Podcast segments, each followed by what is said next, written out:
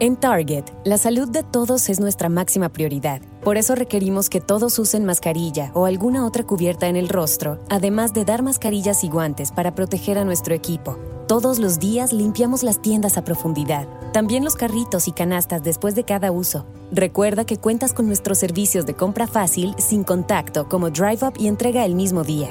Creemos en estar siempre cuidándote. Siempre lo haremos. Conoce más en target.com diagonal a Bullseye View. Nada es más importante que la salud de tu familia y hoy todos buscamos un sistema inmunológico fuerte y una mejor nutrición. Es por eso que los huevos Egglands Best te brindan más a ti y a tu familia. En comparación con los huevos ordinarios, Egglands Best te ofrece 6 veces más vitamina D y 10 veces más vitamina E, además de muchos otros nutrientes importantes, junto con ese sabor delicioso y fresco de la granja que a ti y a tu familia les encanta. Todos queremos lo mejor para nuestras familias. Entonces, ¿por qué no los mejores huevos? Solo Egglands Best. Mejor sabor, mejor nutrición, mejores huevos.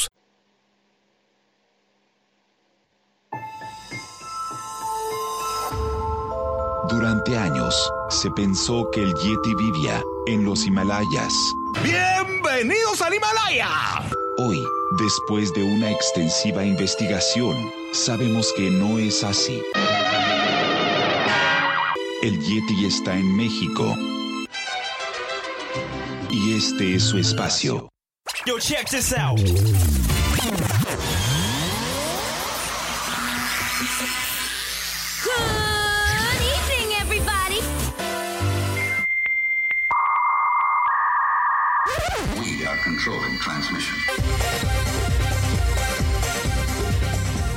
Estás escuchando la nueva temporada de La era del Yeti.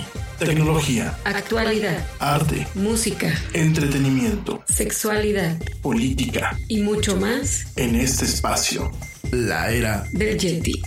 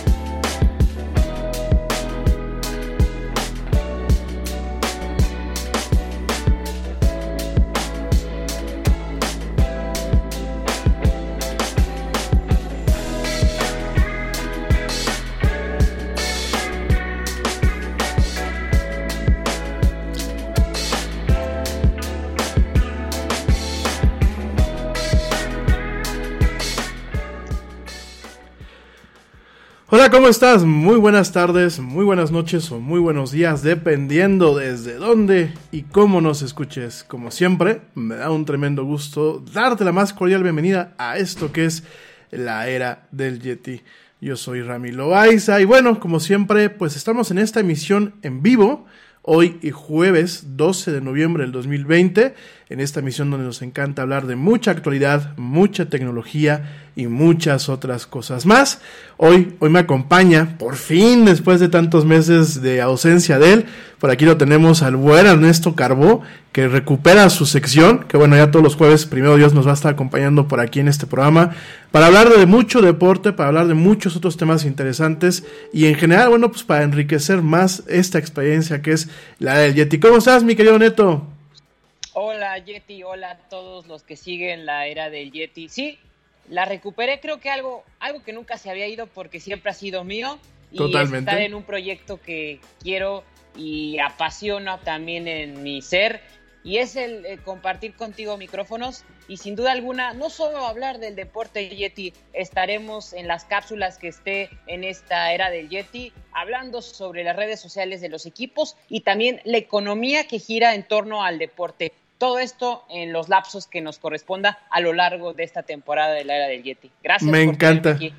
No, el privilegio es mío, el privilegio y el honor es mío. Me da un tremendo gusto que estés aquí acompañándonos, mi querido Neto.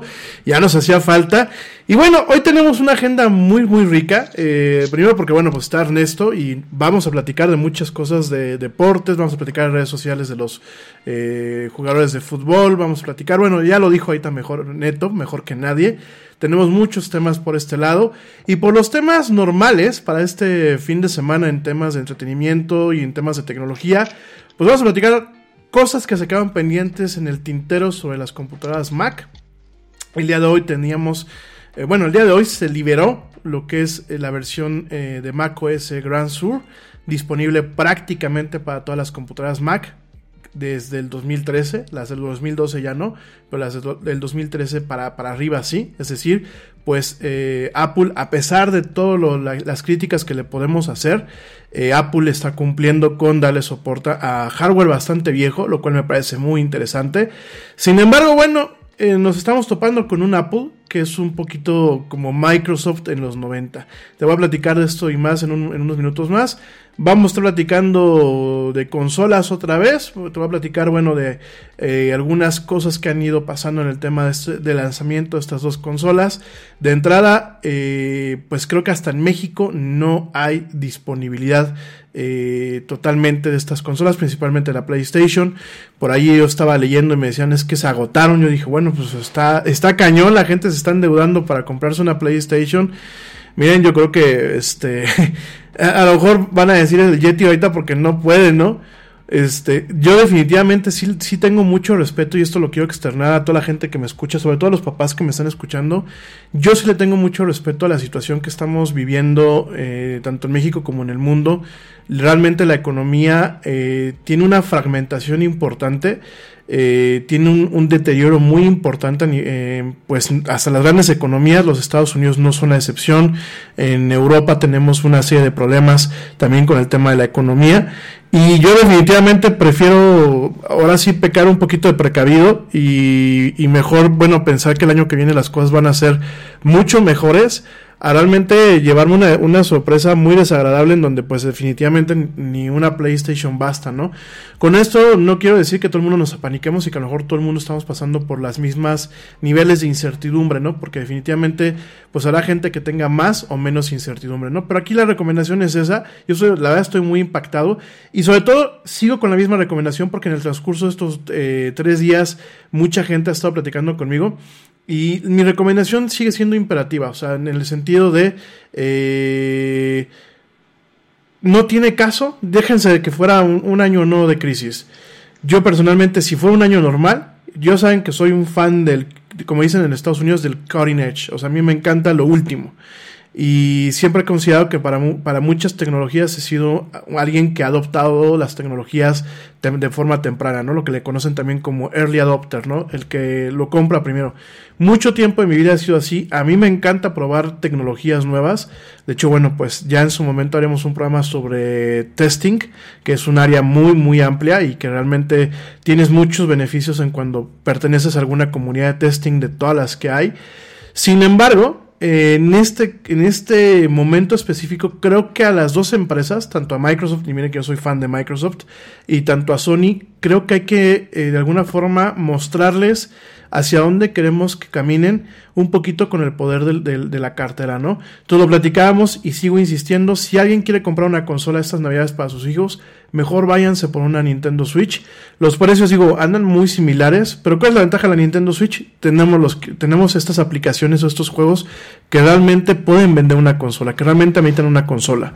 No te recomiendo que te compres una Xbox One o una PlayStation 4, pues por el simple hecho de que en muchos lugares y, y bajo muchas circunstancias las están descontinuando.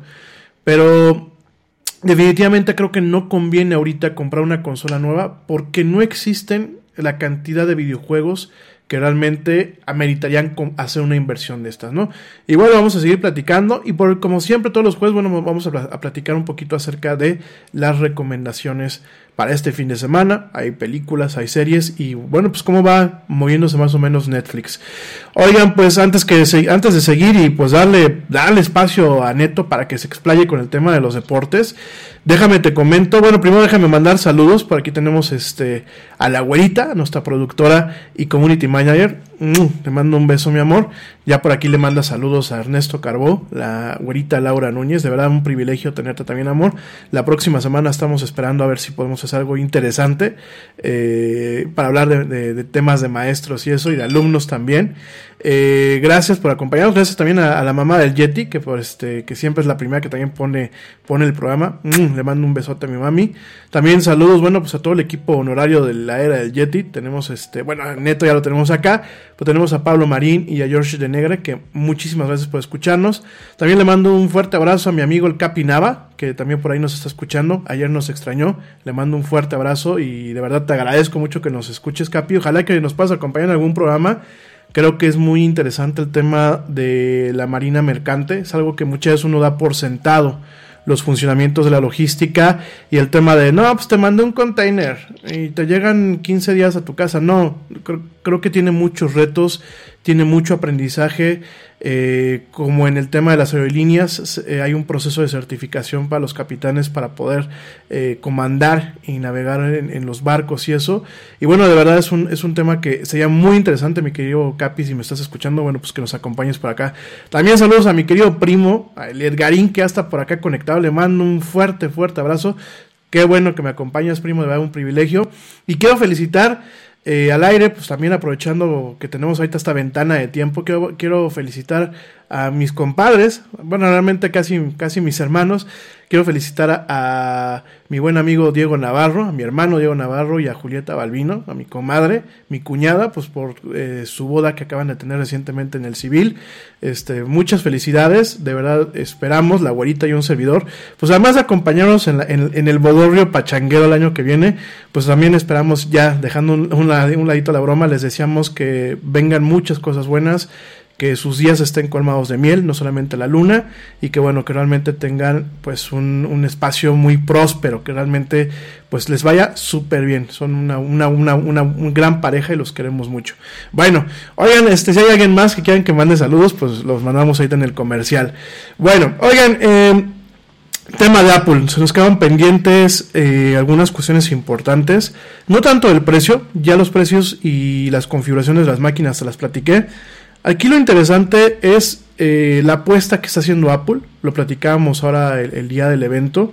La apuesta, perdón, el día del evento, este, sí, el día del evento, el martes. Perdón que ayer no hubo Yeti, estamos ocupados con unos trabajitos que nos dieron por ahí. No te puedo platicar nada esta semana y quizás no te pueda platicar nada hasta dentro de 15 días, pero bueno, apenas nos liberen la posibilidad de platicarte, te vamos a, a platicar en que estamos involucrados, ¿no? Este, pero rápidamente te quiero regresando al tema, perdón, es que ya, ya, ya estaba viendo yo que el miércoles, este, no sé si ayer fue el evento o fue, ya quiero que acabe la semana, no sé si te, te pasa igual. Pero regresando al tema de Apple, regresando al tema muy preciso de Apple, eh, sí, no, ya, ya estamos así como, ya queremos que se acabe el año, ¿no? Este, regresando al tema de Apple, miren, tenemos eh, una cuestión del el tema con los procesadores, ¿eh?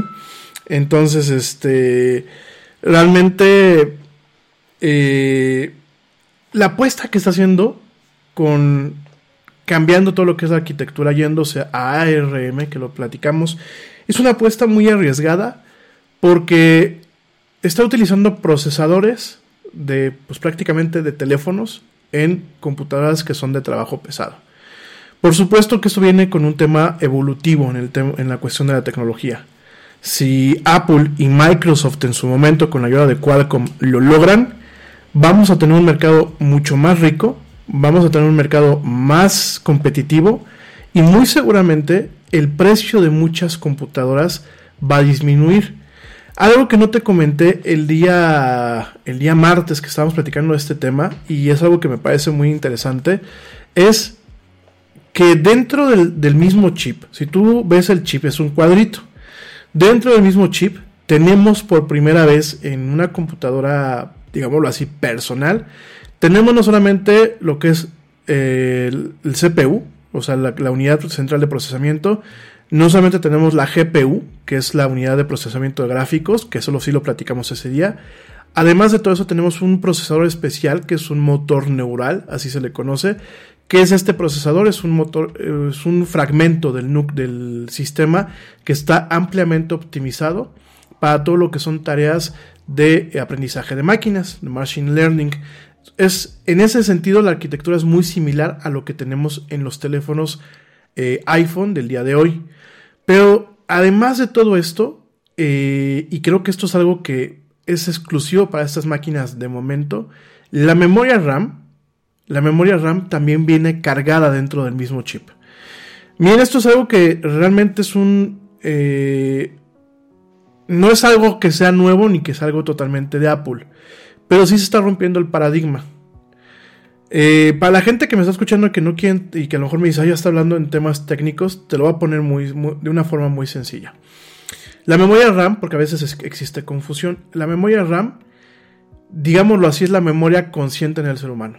Si yo te estoy diciendo algo para mantener el hilo, esa es mi memoria RAM o estamos platicando, o chin, se me, se olvidó esto, la memoria, digámoslo así, de corto plazo, para poner un ejemplo en términos muy prácticos, la memoria este, de corto plazo es la memoria RAM. Es donde se carga el programa mientras se está ejecutando. Esa es la memoria RAM. Y después hay varios tipos de memoria, pero lo que es el vulgarmente, como lo conocemos, el disco duro. El disco duro es la memoria de almacenamiento, ¿no? Que puede ser de mil y un formas. La memoria RAM usualmente en prácticamente todos los dispositivos va separada. Es decir, son unos chips especiales que usualmente los fabrica una empresa que se llama Micron en Estados Unidos o los fabrica Samsung. De hecho, Samsung es una de las empresas que tiene eh, dominado el mercado de, de, procesadores y principalmente el tema de la memoria. O la fabrica, por ejemplo, Toshiba o la fabrican ciertas empresas coreanas como Hynix. Usualmente se hacen, se hacen y ustedes lo han visto, cuando se compran unos, unas, unas tabletitas que vienen con varios bancos o con varios chips, esa es una memoria RAM. Aquí la cosa es que Apple está poniendo esta memoria RAM de alta capacidad, hasta 16 eh, gigas, que es como un tope, un tope básico de trabajo, lo está poniendo directamente en el chip. Esto, a la larga, porque ahorita pues es Apple, ¿verdad? A la larga tendría que significar que el costo de la máquina tendría que bajar. Digo, Apple se amañó y dijo, no, pues yo, que, ahorita vamos a hacer nuestro agosto y se las voy a dejar, se las voy a vender, iba a decir una palabrota aquí al aire, este, pues sí, se las voy a dejar la computadora al mismo precio que cuestan las computadoras con Intel, ¿no? Y no, mi gente, tendría que haber hecho un descuentito. ¿Por qué? Porque no le está comprando la memoria Samsung, no está comprando estos módulos de memoria aparte, ya vienen integrados en el procesador. Esto tiene muchas ventajas y desventajas. La, principal ventaja es que va a ser mucho más rápido porque aún que las comunicaciones son eléctricas dentro de todo lo que son los circuitos y prácticamente van a la velocidad, prácticamente, y probablemente pueda cometer aquí un error, pero prácticamente la comunicación más esencial a nivel físico, a nivel eléctrico, pues es prácticamente la velocidad de la luz. A pesar de todo esto, pues obviamente se recorren distancias y hay anchos de banda y hay resistencias y hay eh, resistencias por parte de los componentes por todo lo, que son los circuitos, ¿no? Los caminos que van eh, dentro de lo que es un bus directamente todo lo que va a eh, pues al procesador, ¿no? Entonces, ¿qué es lo que hacen muchas veces la memoria y, y, el procesador? Pues se cargan información en la memoria y tienen que estar haciendo viajes de ida y de vuelta. En este caso, el viaje se acorta. ¿Por qué? Porque está dentro del mismo sílice del procesador, ¿no? Entonces, esto, en teoría, estamos hablando de una memoria sumamente rápida, porque está dentro del mismo procesador. Obviamente tenemos ciertas cuestiones como el tema de la generación de calor. La diferencia entre la MacBook Pro y la MacBook Air es prácticamente un ventilador y que tiene la MacBook Air tiene apagado un núcleo del procesador en comparación a la MacBook Pro.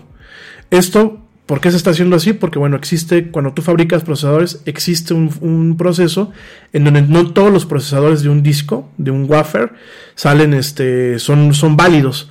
Entonces, para no tener que tirarlos a la basura, ¿qué es lo que dices? Bueno, pues esto, en, en estos no funcionan todos los núcleos, podemos apagar uno. Entonces se apaga uno y se vende este, como si fuera un modelo inferior, ¿no? Y eso es lo que está haciendo Apple. sintetizando toda esta plática, el riesgo es que todo lo que tenemos ahorita, al día de hoy, está optimizado para arquitectura Intel. Por supuesto, tenemos eh, Rosetta, que es la tecnología que platicamos el día, eh, el día de, de, antier, y tenemos ciertas tecnologías que pueden amortiguar el paso. Sin embargo, como lo hemos visto en computadoras hechas por Microsoft y Qualcomm, que es uno de los grandes fabricantes de estos procesadores, si tienes un teléfono Samsung, si tienes un teléfono eh, Lenovo, si tienes un teléfono LG, seguramente el procesador que trae adentro es un Qualcomm. Y de hecho son procesadores muy rápidos. Sin embargo, este mismo procesador que Microsoft lo ha utilizado en su línea de Surface Pro eh, X o Surface Pro 10, como lo quieran llamar ellos, pues realmente eh, al momento de correr Windows, que es una versión exclusiva para ARM, y de correr algunas aplicaciones sobre lo que es la capa de compatibilidad, pues sí se ha notado un tema de rendimiento disminuido, ¿no? Por ejemplo, el, Photoshop no jala bien, este, obviamente no se puede editar video, y eso en teoría Apple es lo que hasta el día de hoy está haciendo un planteamiento en que no va a pasar en sus plataformas, ¿no? Creo que esto es muy interesante, igual ya nos vamos a ir a un corte, regresando del corte pues ya vamos a platicar con Ernesto, lo vamos a dejar hablar, pero esto es muy interesante lo, que estamos viviendo, ¿no? Como puede ser un golpe de timón y, como realmente podemos empezar quizás a vislumbrar lo que sea el final de Intel, no de que se acabe la empresa, sino el final del dominio de Intel, así como en su momento le pasó a BlackBerry, como en su momento le pasó a IBM. Como podemos estar viendo esto, como podemos ver que pues Apple le vaya mal en este tema, ¿no? Y antes de irme al corte, más te comento porque aquí me están preguntando, eh, sí, Hoy los servidores de Apple tuvieron problemas. De hecho, hace rato no lo sabía la aplicación de Spreaker. ¿Por qué? Porque todas las aplicaciones que tú abres en una computadora Mac tienen un proceso de validación ante un sistema que se llama Gatekeeper. Gatekeeper requiere que estés conectado a Internet. Si bien no constantemente está checando las aplicaciones, las checa dependiendo del, manifiesto que, que maneja cada aplicación. Las checa una vez por semana, una vez cada 15 días, etc. Se conecta a Internet y valida que esa aplicación sea en teoría segura para tu Mac. Ese servidor se cayó, se cayó en varios servidores de desarrollo de, Apple y además, pues sí, para la gente que está intentando bajar eh, Grand Sur, eh, Grand Sur ahorita no, se puede, perdón, Big Sur, Big Sur que es la última versión de Mac OS, está Catalina y después está Big Sur, que son todos son peñascos allá en Estados Unidos. Eh, está marcando errores, no es tu computadora, no es tu conexión, está marcando errores. En la tarde había gente que no podía bajarla y eh, por un tema de lentitud. Y ahorita, definitivamente, aunque baje, no se está instalando, ¿no? Entonces, pues por eso decíamos al principio del programa de que pues se está volviendo como el Microsoft de los 90. Pero bueno, nos vamos rápidamente a un corte. Te recuerdo nuestras redes sociales. En Facebook nos encuentras como la era del Yeti. En Twitter nos encuentras como arroba el Yeti oficial. Y en Instagram nos encuentras como arroba la era del Yeti. No nos tardamos, ya volvemos. Sigue escuchando esto que es la era del Yeti. Ya volvemos.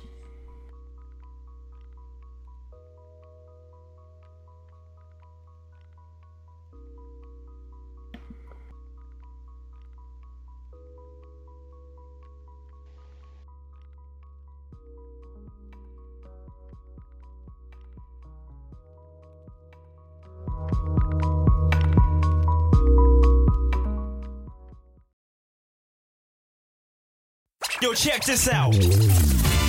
Este corte también es moderno. No te vayas.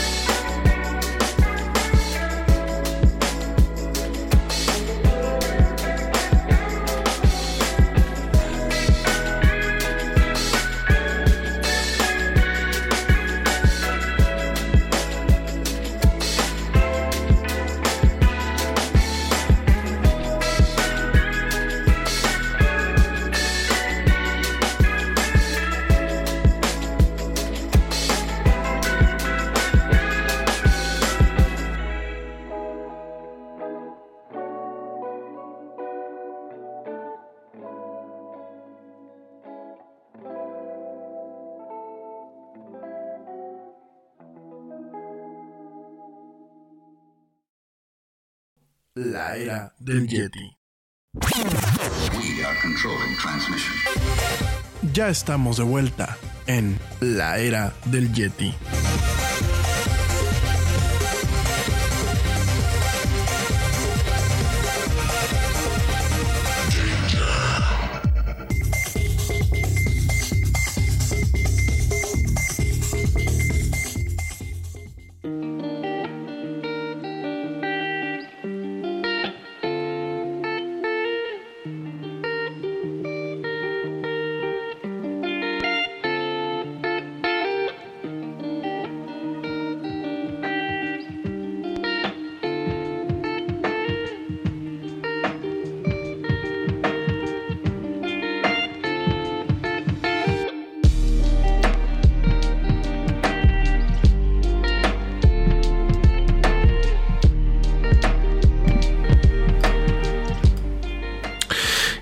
Estamos de vuelta en esto que es la era del Yeti. Mil gracias a la gente que continúa escuchándonos, que continúa acompañándonos en esta noche de jueves, de jueves 12 de noviembre. A la gente que nos escucha en vivo, déjenme se los digo, a la gente que nos escucha en vivo, pero también a ti, por supuesto, a ti que me escuchas en diferido a través de las diferentes plataformas donde este programa se encuentra. Entre ellas, bueno, pues está Spotify, iHeartRadio, TuneIn, Deezer, eh, Stitcher, Castbox. Nada es más importante que la salud de tu familia. Y hoy todos buscamos un sistema inmunológico fuerte y una mejor nutrición. Es por eso que los huevos Egglands Best te brindan más a ti y a tu familia. En comparación con los huevos ordinarios, Egglands Best te ofrece 6 veces más vitamina D y 10 veces más vitamina E, además de muchos otros nutrientes importantes, junto con ese sabor delicioso y fresco de la granja que a ti y a tu familia les encanta. Todos queremos lo mejor para nuestras familias. Entonces, ¿por qué no los mejores huevos? Solo Egglands Best. Mejor sabor, mejor nutrición, mejores huevos. Neural networks, random forests, unsupervised learning. These are just some of the concepts being researched and utilized in security today. But what do they mean? How do they work? And who are the people that create them? These are the questions and more we'll explore in Security Unlocked, a new podcast from Microsoft. In each episode, we'll deep dive into the newest security research, threat intel, and data science with a special focus on demystifying AI and machine learning. And we'll profile the diverse and fascinating people working on security at Microsoft. Listen and subscribe to Security Unlocked, available now wherever you listen to podcasts. Pocket Cast, las aplicaciones nativas de podcasting de Apple y de Google. Y bueno, como siempre te lo recuerdo y no es por presumir, pero ahí, ahí donde se encuentra el mejor contenido hablado de la red, ahí encuentras la era del Yeti. Entonces no te lo puedes perder, estamos en todas partes y ahí donde quiera que tú estés, cuando quiera que tú estés, ahí nos puedes escuchar. Bueno, oigan pues, mi querido Ernesto, platícanos, tienes muchas cosas muy interesantes que platicarnos el día de hoy en el tema de eh, deportes, realmente deportes y tecnología. Eh, de verdad, bueno, pues me parece que traemos una agenda muy rica. Eh, sí, para quienes siguen preguntando de que si ya, ya regresas, pues sí, todos los jueves ya va a estar aquí de regreso el buen Ernesto para iluminarnos con diferentes temas que definitivamente pues entran en su competencia, además de que les recuerdo que pues Ernesto tiene su canal este, de YouTube para que lo visiten, lo hemos compartido en las redes sociales, lo vamos a volver a compartir para que se den una vuelta y realmente, bueno, pues entendamos un poquito este medio que es el deporte, que a veces, a veces parece muy sencillo, pero hay mucha complejidad detrás de él, ¿no? Pero pues arráncate, mi querido Ernesto. Por aquí nos ibas a platicar sobre los líderes de las redes sociales en el fútbol mexicano. O sea, que también tenemos futbolistas que son futbolistas e influencers al mismo tiempo. ¿O cómo? Cuéntanos. Sí, sí, Yeti. Mira, vamos a abarcar el fútbol mexicano para comenzar y darnos idea sobre las dimensiones que las redes sociales tienen en la actualidad eh, en lo que nos compete, que es el fútbol mexicano. Comenzando por el equipo más seguido que son las Chivas Rayadas de Guadalajara con 3.9 millones en Twitter y 1.9 millones de personas en Instagram, las Chivas Rayadas de Guadalajara. A mencionar que es el equipo mexicano con una cuenta en inglés con 5.948 seguidores, eh, no cosa menor. Porque, no, para nada es, es un equipo que parecería que solo da para habla hispana y bueno, ya nos estaba mencionado y no creo que sola, solamente sea para Estados Unidos, tiene un mercado muy importante que lo siguen alrededor del mundo. Creo yo que el punto malo que puede tener el, fútbol mexicano es los derechos de televisión, que va de la mano con la tecnología que es donde se habla la era del Yeti y que es lo que nos lleva a conversar y para que tú también nos puedas dar tu opinión en este aspecto, Yeti. Fíjate que los derechos de televisión en el caso de los equipos, bueno, realmente México tiene un mercado eh, en cuanto a la televisión que vamos a, vamos a decir las cosas sin afán de ofender a nadie, es un mercado que podía, pudiese ser más rico, pudiese tener más variedad, pudiese tener más contenidos, pudiese tener competencia, porque realmente hoy estamos viviendo un mercado en donde no hay una competencia. O sea, tenemos a dos televisoras enormes que acaparan eh, parte de lo que es eh, la participación del mercado. Tenemos a televisoras muy pequeñas eh, con contenidos muy pobres. En el caso de imagen es uno de los ejemplos. No me voy a las televisoras locales. Y tenemos un mercado de televisión abierta y de compañías mexicanas que no le ha acabado de entender que en muchas cuestiones son obsoletos, que en muchas cuestiones tienen problemas y que en muchas cuestiones están perdiendo cada día mayor territorio ante lo que son los servicios digitales, principalmente en el tema de lo que es streaming, principalmente lo que es en el tema de YouTube y principalmente lo que son aquellos canales propietarios eh, por parte, por ejemplo, de franquicias importantes como lo pueden ser los equipos de fútbol, ¿no? Por ahí me acuerdo que no sé si siga vigente, tú me tú me lo puedas confirmar, mi querido Ernesto. Me parece que las Chivas tienen un canal ellos mismos, Chivas TV, si, o no sé si lo tienen o lo siguen teniendo, no, lo, no, no me acuerdo muy bien. Pero la cosa es que eh, Chivas TV ha tenido realmente una catapulta, principalmente a partir de sus ofertas, por ejemplo, en plataformas, plataformas como lo es Cinepolis Click, que realmente, por ejemplo, a través de eh, lo que es la televisión de paga, ¿no? Y en el caso de los derechos, eh, hemos visto cuestiones muy leoninas en donde realmente, sí, eso es un mercado y esto es un negocio. Yo no te digo que los, los, equipos regalen los derechos de transmisión. Sin embargo, siempre ha sido y siempre desde tiempos inmemorables, yo recuerdo a José Ramón Fernández hace pues prácticamente 20 años eh, hablando en Deporte B y hablando en, en diferentes espacios que él tenía en su momento, eh, de todas las irregularidades que se experimentan en el mercado mexicano en cuanto a lo que es eh, las concesiones de fútbol y lo que es el mercado de los derechos, ¿no? Por ahí siempre había el amañamiento de que, bueno, aquí la Federación de Fútbol y la, y la Federación, la, Liga de Clubes o la Federación de Clubes siempre tenían, pues, ciertas voces cantantes que en su momento beneficiaban a Televisa. Hoy encontramos, bueno, pues esta discordancia inclusive eh, es muy curioso la, discordancia y el abuso que muchas veces ejercen las empresas o que obligan en ocasiones a los clubes a ejercer sobre lo que es pues directamente la dinámica del consumidor, ¿no? Yo me acuerdo que aquí en, aquí en por ejemplo, aquí en Querétaro, yo me acuerdo que una temporada fui muy fan de los gallos blancos. Hasta que llegó un momento en que me cansé y dije, ah, sáquense a, a bañar este, mugres gallos, ¿no? Pero igual, este, una temporada los, me los chutaban, ¿no? Y era muy feo porque creo que los pasaban en el canal 2 o en el... No, los, los pasaban en el canal 9, en el canal 9 de aquí de, de televisión abierta, ¿no? Pero si estabas en Querétaro y tenías Sky, no podías verlos. Se volvió un pago por evento. Entonces, son cosas que uno dice, oye, espérate, pues si soy el equipo local, y esto es muy curioso porque en Estados Unidos, sí, no te vamos a decir que en Estados Unidos no se dan ese tema de los derechos, de hecho es más ríspido, pero hay cosas que son un poquito más justas y además allá los equipos no le pierden, allá los equipos dicen, ah, pues si, si veo que me lo están comprando tres o cuatro empresas los derechos, pues a las tres o cuatro les doy sus, concesiones. Hay ciertas eh, excepciones, sobre todo en el tema de la NFL y en la NBA, pero son excepciones muy onerosas, ¿no? Y usualmente en el estado o en la ciudad eh, donde juegan estos equipos como locales, usualmente esa ciudad tiene acceso a esa transmisión sin costo, ¿no? Pero al final del día, pues sí, México es un mercado complicado con el tema del fútbol, eh, con el, complicado con el tema de los derechos y muchas veces al final del día eso termina golpeando a la afición.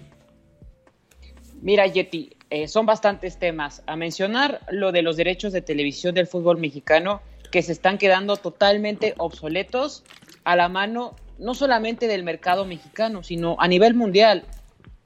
Tú ya citabas a la NFL, que ellos tienen su televisión, pero aparte venden ya sea CBC o NBC a, a nivel de Estados Unidos, pero aparte a nivel mundial te los puede vender tanto por ESPN como Televisa. TV Azteca ya dio un pase al lado en esta temporada que totalmente lo va a cubrir ESPN y Televisa va a ser el choque en ese. Pero a lo que voy es, lo que está sucediendo y creo que es una alarma importante para el fútbol mexicano es que el año pasado todavía aquí en Argentina tú podías ver el fútbol mexicano con la televisora Fox Sports, los equipos que tenía. En este caso, Santos Laguna, Tijuana, Monterrey, y Querétaro.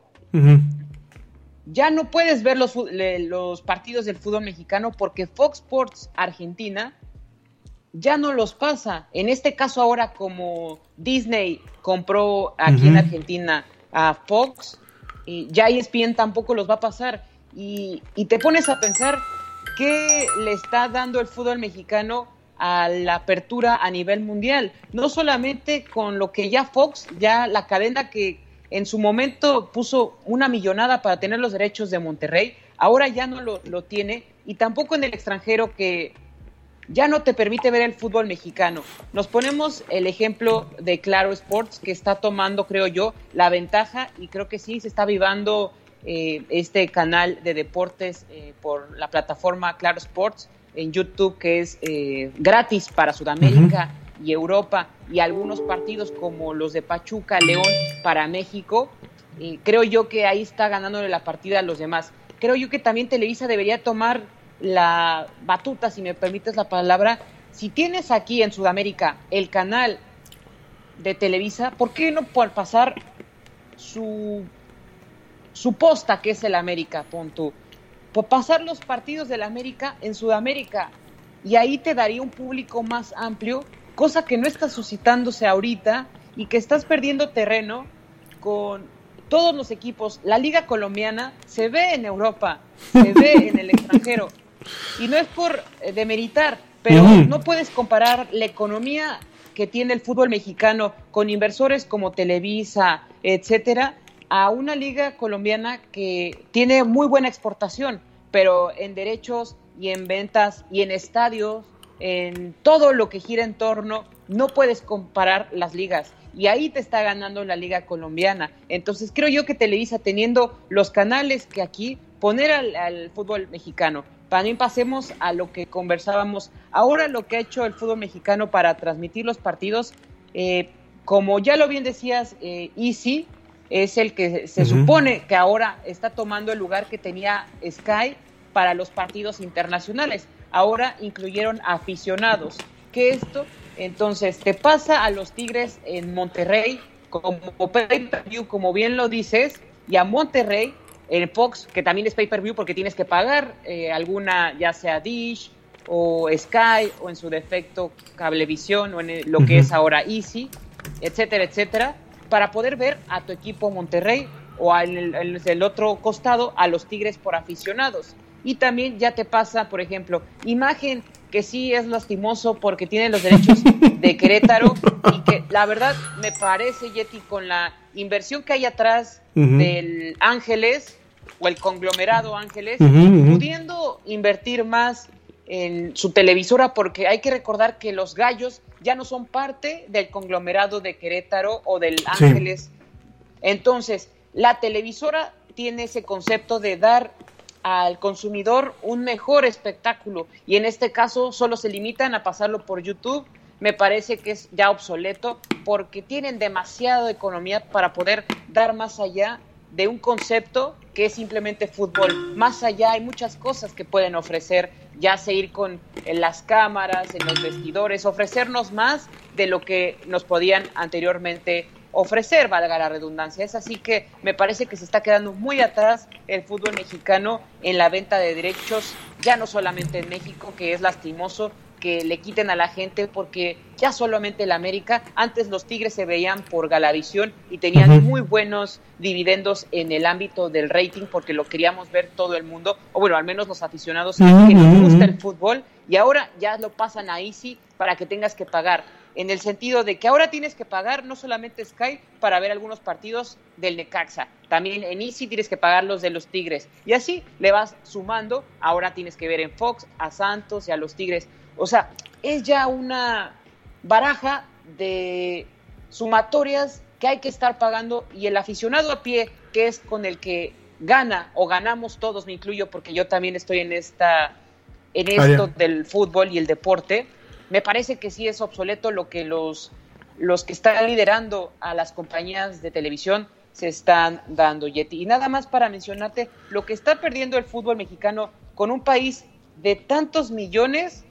La Liga MX en Instagram solo tiene 1.7 millones de seguidores, siendo que tenemos un territorio inmenso, Yeti. No es posible que 1 punto nada más siga en la plataforma más seguido.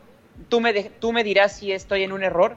En México, que es Instagram, y no es posible que solo con el deporte que más genera, no hay ni siquiera un acercamiento de la Liga Mexicana del Pacífico o la Liga de Béisbol Mexicano a la que le podríamos sumar, o la Liga NMP, que es el básquetbol que ahora se está creciendo en México, y los aguacateros, que es un ejemplo claro de lo que están haciendo ya por YouTube también. El Universal se ha agregado a sumar al básquetbol mexicano, pero me parece que sí está dando, está perdiendo mucho la Liga Mexicana y no solamente en México, sino alrededor del mundial, pero donde tiene su base, que es la prioridad, le está dejando mucho y está perdiendo bastante. Y creo yo que sí es algo que tiene que ponerse, eh, no solamente John de Luisa, que es el presidente de la Federación del Fútbol Mexicano, sino también todos los allegados que son los que inversionistas que están dejando muy ahí la Liga Mexicana y que ojalá no sea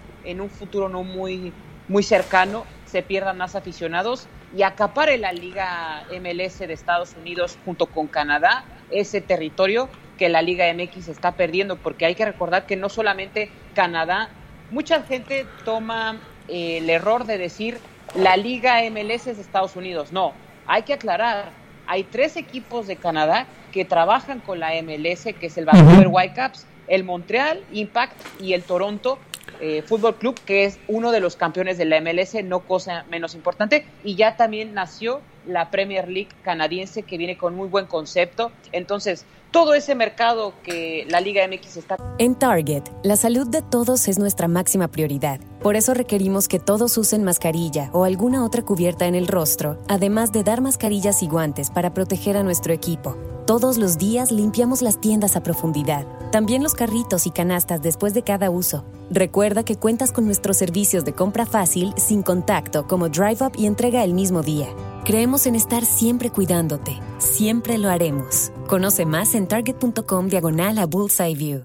Perdiendo, puede tener cuidado la MLS y también la Liga de Canadá, Fíjate, nada más, mira, ya nos tenemos que ir a un corte, mi querido Neto regresando, este, vamos a seguir tocando este tema. Tocas temas muy interesantes y, y el rezago que vemos en cuanto a, al manejo del fútbol en forma de entretenimiento aquí en México lo estamos viendo en otras áreas.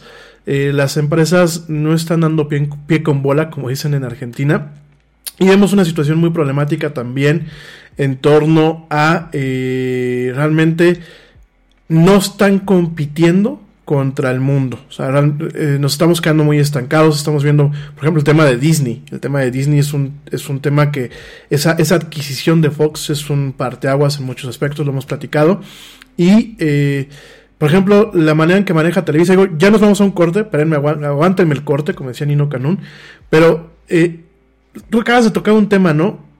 Televisa es dueña de Easy y es dueña de Sky y ha tenido una disparidad entre, entre ambos servicios que yo la verdad eh, como mercadólogo lo veo y no me cuaja esta disparidad porque son plataformas muy diferentes para, para segmentos muy diferentes creo que todo el mundo quisiéramos tener Easy, a lo mejor por el tema del internet y la televisión incluida, la telefonía incluida, pero no en todas las zonas hay, y por eso utilizas Sky como un, como un tema complementario, ¿no? Entonces, bueno, todo esto y más lo vamos a platicar y regresando del corte. Saludos rápidamente a Susi Flores, que por aquí ya está de nuevo escuchándonos. Mil, mil gracias, Susi. Como siempre, un privilegio tenerte y que nos prestes tus oídos. Mil, mil gracias. Saludos a la mamá del Yeti que está por acá y saludos a mi amigo Manuel Maña. Saludos, Manuel, un fuerte abrazo. Y bueno, pues por aquí estamos, ahorita regresamos, nos vamos rapidísimamente a un corte. Te recuerdo nuestras redes sociales, en Facebook nos encuentras como La Era del Yeti, en Twitter nos encuentras como arroba el Yeti oficial y en Instagram nos encuentras como arroba La Era del Yeti. No nos tardamos, ya volvemos, sigue escuchando esto que es La Era del Yeti.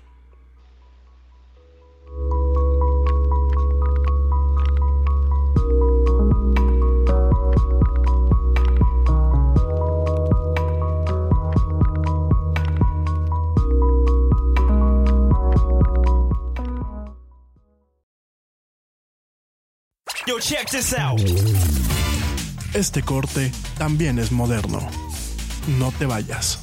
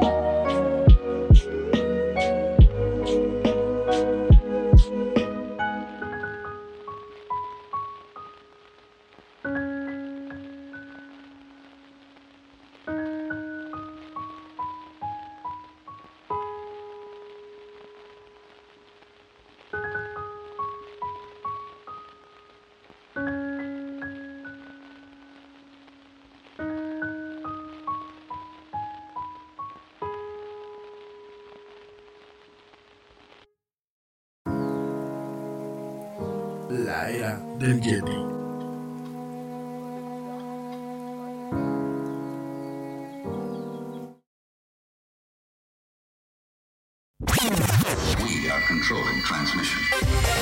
Ya estamos de vuelta en la era del Yeti.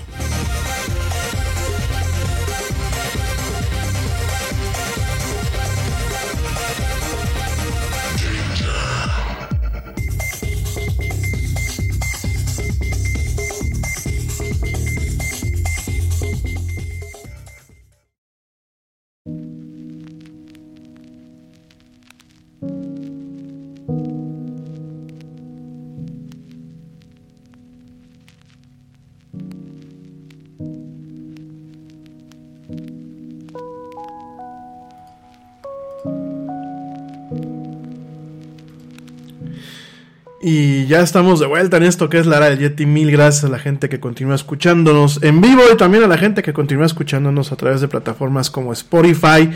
Si estás en Spotify y nos encuentras, pues dale eh, follow o darnos seguir. Esto pues para que realmente vayamos teniendo un poquito el canal de Spotify más lleno. Y en Spreaker, pues conéctate, conéctate a la conversación. Tenemos el chat, por aquí tenemos a, a Edgar, a la güerita y a la gente que va entrando para que platiques con nosotros. Para quien nos dice Edgar que la Liga Mexicana de Fútbol es como la clase política, ya no les creemos. Definitivamente concuerdo con eso. Y mira, antes de que eh, Ernesto nos, nos, platique un poquito más acerca de estos temas, definitivamente eh, Televisa no ha sabido entender en qué momento de la realidad está viviendo ahorita. Televisa no es, eh, el mundo para, de la televisión no es el mismo de hace 20 años, no es el mismo de hace 30 años, ni siquiera es el mismo de hace 10. Hemos tenido cambios eh, muy circunstanciales y muy importantes, como lo ha sido, por ejemplo, pues el tema del streaming. Tenemos cambios como el tema de Disney Plus, que bueno, ya el próximo martes lo vamos a tener ya eh, disponible. Hay cosas que voy a tocar ahorita, eh, algunas, algunos puntos de diferencia en cuanto a funcionalidad. Hay un modo que se llama vista de grupo, que bueno, ya lo platicaremos en unos minutitos más. Pero definitivamente lo que comenta Ernesto en el tema deportivo es muy importante, ¿no? Estamos viendo, eh, pues, mercados menos maduros, como lo puede ser el colombiano, que tienen una proyección internacional y definitivamente eh, llega un momento en donde, pues, el, el, digámoslo así, los gigantes de toda la vida se van quedando rezagados, ¿no? En este caso, por ejemplo, eh, definitivamente Televisa, que además esto es un, esto es, un pensamiento mío, ¿eh? Televisa y Univisión eh, supuestamente se unen, ¿no? Y crean eh, te, este, Televisa, te, te, Televisa Deportes Network, ¿no? TUDN, ¿no? Yo siempre he pensado que esa unión pareciera que a, a veces funciona como que Univisión compró a Televisa con dinero de Televisa. ¿Por qué? Porque quien ha tomado mucho del mando interno de la empresa han sido ejecutivos de Univision y realmente no están sabiendo entender ni la realidad del mercado, porque México no es el mismo mercado de hace 10 años. Creo que tenemos público muy exigente, público que ya está cansado de ver repeticiones de Laura de América y programas basura, independientemente de cualquier tipo de gusto no está compitiendo realmente con la calidad y está desatendiendo aquellas partes en donde era líder, ¿no? Mala o bien, digo, hay que reconocer que en su momento Televisa tenía un bloqueo muy importante con el tema de las licencias del fútbol mexicano y otros deportes. Eh, fue una, yo recuerdo que era la queja de cada domingo en, en, Deporte B, este, bueno, los protagonistas por parte de José Ramón Fernández y su equipo de, de comentaristas. Y aún así, teniendo este liderazgo si lo quieren ver así, amañado, pues no ha sabido defenderlo. No sé tú qué piensas, mi querido Ernesto. No ha sabido defenderlo y tampoco ha dado el do de pecho, como podríamos decirlo en el término futbolístico, porque a mí en lo personal me encantaría que siguiera Televisa liderando porque tendría que tener los derechos del fútbol mexicano. Eso en primera parte también. Como bien lo dices, la unión de Univisión y Televisa Deportes no me pareció bien porque el mercado de Univisión no solamente en Estados Unidos es para mexicanos. Eh, mm. Hay que recordar que hay puertorriqueños, cubanos, argentinos, chilenos, españoles, etcétera. Partiendo de ahí, Univisión, con quien tenía la pelea en Estados Unidos, es con Telemundo y con Bean Sports, además de ESPN. Es totalmente distinto el mercado que puedes difundir en Estados Unidos a México de entrada ahí. No podemos aceptar, o mucha gente no puede aceptar, mejor dicho, el escuchar un narrador argentino relatando a la selección mexicana. Me parece, y no es por es poner un ejemplo, porque si lo, lo, si lo cambiásemos a Argentina, no aceptarían que un relator mexicano Totalmente. narrara a su selección.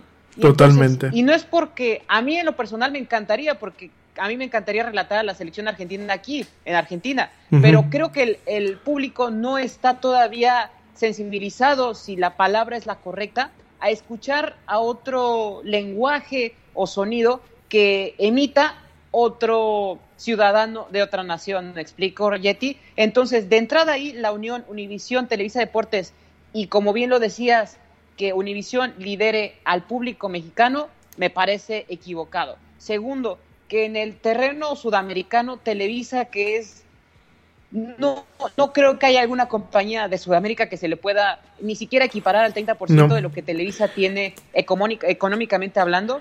Quizás o Globo, pero coincido contigo.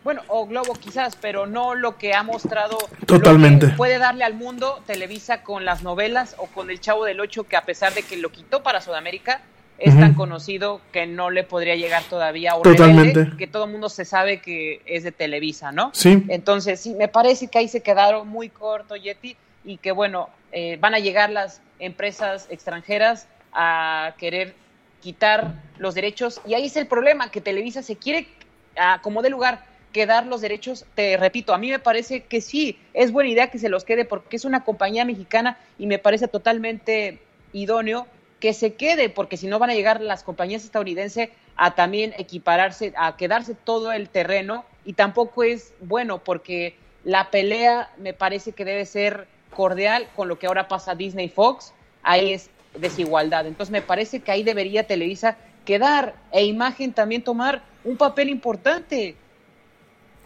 Totalmente, te manda rápidamente te manda saludos Alejandro Shiva. Dice que saludos Ernesto, es un gusto escucharlo y definitivamente es un gusto para todos. Y mira, tocas, un, tocas temas muy, muy, muy puntuales que al final del día terminan permeando también la realidad del comercio y de la eh, visibilidad dentro de lo que es el comercio de los medios de Televisa, ¿no? Y de la parte del entretenimiento. Definitivamente, eh, digo rápidamente una anécdota, ¿no? Porque hasta, hasta esa mano ha tenido Televisa. Yo, lo critico mucho, soy el principal crítico de la empresa. Pues yo soy comunicólogo y la verdad, este, hay cosas que me molestan, por aquí siempre tenemos conflictos en, la cueva del Yeti porque dicen que la ataco muy fuerte. Yo la ataco porque pienso que todo el potencial que tiene la empresa es malgastado día con día, programa con programa, minuto, minuto a minuto que está transmitiendo la empresa, ¿no? Y han sido eh, tontería tras tontería, eh, no han sabido adaptarse a la realidad de las cosas, no han sabido eh, vislumbrar el funcionamiento del mercado y nos estamos dando sorpresas eh, muy desagradables que últimamente nos quitan el liderazgo a los mexicanos o, de alguna forma nos quitan la visibilidad a los mexicanos en otros mercados. Te quiero comentar rápidamente, te decía Ernesto Rebelde. Rebelde surge originalmente en Argentina por de la mano de Chris Morena, que bueno, Chris Morena es una productora de, televisión que casi casi le dicen la Rey Midas en Argentina. Este, Chris Morena Group ya se volvió un, tema de marca y un tema bastante grande. Y dicen que esta señora, pues lo que toca lo hace oro, ¿no? Chris Morena crea una serie que se llama Rebelde Way en Argentina. en un mercado de medios, porque todo el tema de los medios hay mercados. Digo, creo que todo este año se llevó todo a través de internet, pero usualmente se, se llevan varios mercados. Uno de los más importantes se, lleva en Cannes, en, la ciudad donde son los premios de, de, Cannes, pero bueno, es Cannes, así se dice en, francés, y se lleva uno de los mercados de medios más importantes. Cuenta la leyenda que compra Televisa los derechos de Rebelde, de Rebelde Way, y como estaba tan ansiosa Chris Morena en aquel entonces, porque aparte, pues ya después creció, realmente Rebelde Way fue quien la hizo crecer al nivel en el que está, pero estaba tan, tan desesperada que vendió los derechos en un formato que ya no es solamente formato, sino vendió los derechos de la explotación de eh, accesorios o periféricos de ese formato, ¿no? Todo lo que es, por ejemplo, merchandising, discos, etc, etc, etc, Y llegó un momento en que es un hitazo rebelde en México y a, a nivel internacional, y hay que reconocerlo, aunque no nos gusten los programas, es un hitazo y cuando la gente decía, oye, rebelde, güey, y esa chafez que es, ¿no? Y hasta decían, por ejemplo, en España a mí me tocó ver que la gente hablaba de rebelde, porque en esa época me tocó a mí vivir por allá, la gente hablaba de rebelde y rebelde. En Target, la salud de todos es nuestra máxima prioridad. Por eso requerimos que todos usen mascarilla o alguna otra cubierta en el rostro, además de dar mascarillas y guantes para proteger a nuestro equipo. Todos los días limpiamos las tiendas a profundidad, también los carritos y canastas después de cada uso. Recuerda que cuentas con nuestros servicios de compra fácil, sin contacto, como Drive Up y entrega el mismo día. Creemos en estar siempre cuidándote. Siempre lo haremos. Conoce más en target.com diagonal a Bullseye View. Nada es más importante que la salud de tu familia y hoy todos buscamos un sistema inmunológico fuerte y una mejor nutrición. Es por eso que los huevos Egglands Best te brindan más a ti y a tu familia. En comparación con los huevos ordinarios, Egglands Best te ofrece 6 veces más vitamina D y 10 veces más vitamina E, además de muchos otros nutrientes importantes, junto con ese sabor delicioso y fresco de la granja que a ti y a tu familia les encanta. Todos queremos lo mejor para nuestras familias. Entonces, ¿por qué no los mejores huevos? Solo Egglands Best. Mejor sabor, mejor nutrición, mejores huevos. Ay, ¿no? Que Rebelde Güey a lo que pasaban en, Telemadrid, fíjense nada más. Y decía la gente, es que eso es pirata. Los argentinos nos copiaron. No, la idea original fue argentina. Televisa la agarró, la supo explotar y la, y la posición es cuando tú dices, ok, ¿por qué no tenemos esa misma visión? Sobre todo para honrar el, el fútbol mexicano, que a ver, con todo respeto, porque ahorita no quiero que nadie se me ofenda, realmente el fútbol mexicano entretiene, pero no es un fútbol de una calidad, por ejemplo, como la Liga Británica o la Liga Española, la misma Liga Española o la Liga Europea. No tenemos ese nivel de calidad, o sea, creo que sí hemos caminado y creo que sí se está haciendo eh, cierto fútbol encaminado a pulirse en algún momento y, y, a mostrar una calidad y a aprovechar lo que se tiene en cantera, que lo platicábamos Ernesto y yo creo que el año pasado, este, de que realmente los equipos mexicanos no se concentran en explotar la cantera y se la pasan contratando extranjeros, que creo que ese es otro tema para otro programa. Pero, a ver, tenemos un fútbol que de todos modos lo ven con gusto en otras partes, aunque no es de, perdónenme las expresiones, pero creo que hay que ubicarnos, no es de primer mundo y aún así les estamos cerrando la puerta tontamente a mercados que podían realmente disfrutar de la pasión del fútbol mexicano. Es muy complicado lo que se está suscitando en el fútbol mexicano y si rápidamente, como ya hablabas del fútbol mexicano, vamos rápidamente al tema que también teníamos hoy, Yeti, hablar de la liguilla de fútbol mexicano y también uh -huh. la selección se va a enfrentar a Corea del Sur este 14 de noviembre y el martes 17 también del mismo mes ante Japón. Muchos periodistas dicen o demeritan enfrentar a Corea del Sur y a Japón. Déjame decirte que estas dos selecciones, porque también me parece que el, periodismo, eh, a mi muy humilde opinión, se deja muy de lado y no se estudia a los, a los equipos o naciones que se van a enfrentar. Nada más, en la última clasificación mundial de la FIFA que la dio el 22 de octubre de este año en corriente, eh, México lo sitúa a la FIFA en la, decimo, en la onceava posición detrás de Colombia. Y sus rivales próximos, que es Japón, está en la 27 y Corea del Sur en la 38. A mi, a mi parecer, no están en unas posiciones tan bien ubicadas. Y a ponerte nada más para que conozcamos un poco, porque me parece que no informan bien los medios de comunicación quiénes son los japoneses y los de Corea del Sur. En primer plano, todo el tiempo los eh, periodistas alaban a la MLS, a Estados Unidos, y no incluyen, ya repetí, Canadá en primero. Uh -huh. Segundo, siempre dicen que la mentalidad estadounidense, etcétera, etcétera. Y no hablan de la mentalidad de Corea del Sur y japonés, que en sus equipos y en el deporte son potencia mundial. Hay que recordar que Japón y Corea del Sur en muchos deportes ganan medallas. Vamos a situarnos con Japón. Maya Yoshida, central con experiencia en el Southampton, en la Premier League, que tú bien decías, una liga importantísima a nivel mundial, es el capitán de esta selección. También podemos hablar de Hiroki Sakai, un lateral derecho del Olympique de Marsella, muy buen lateral. Y así Sugarawa, que está en el AZ Almar. Te puedo hablar de muchísimos. También ahorita a Tekefusu Cuba, este futbolista del Villarreal, que juega ahí también en la Liga Española y que pertenece al Real Madrid y está prestado para el Villarreal. Está Minamino, que es de Liverpool, es centro delantero o volante extremo. eh, Asano, que es futbolista también europeo, y también Nakajima, que es el 10 del Oporto. De entrada ahí ya te di más de seis futbolistas de muy buena calidad que forman en las filas del fútbol europeo y que además hay que también en cuenta que las empresas eh, japonesas influyen a que sus futbolistas estén inmigrando al fútbol europeo, porque hay que tomar en cuenta también que las economías y los pasaportes juegan un rol importantísimo a la hora de que los equipos europeos se estén focalizando. Y es que todo va de la mano, Yeti. Eh, el fútbol mexicano cree que solo México y no se abre al mundo. ¿Qué es lo que hace el fútbol japonés, el chino, el estadounidense con Canadá? Que se está abriendo al mundo y cada vez vemos las filas de futbolistas. Actualmente tú ves la Champions League y hay algún japonés en el banco de suplentes o coreano. Fíjate que es un tema muy interesante, lo, vamos a platicar ahorita que regresemos del corte, porque nos vamos a ir a un corte, pero es un tema muy interesante el que, el que planteas, porque sí, el oriental, además de que, eh, por ejemplo, Japón, Japón tiene una cultura que si bien no es muy enfocada a los deportes como en otros países, eh, sí tiene un tema de, adoración por ciertos deportes, entre ellos el fútbol, ¿no?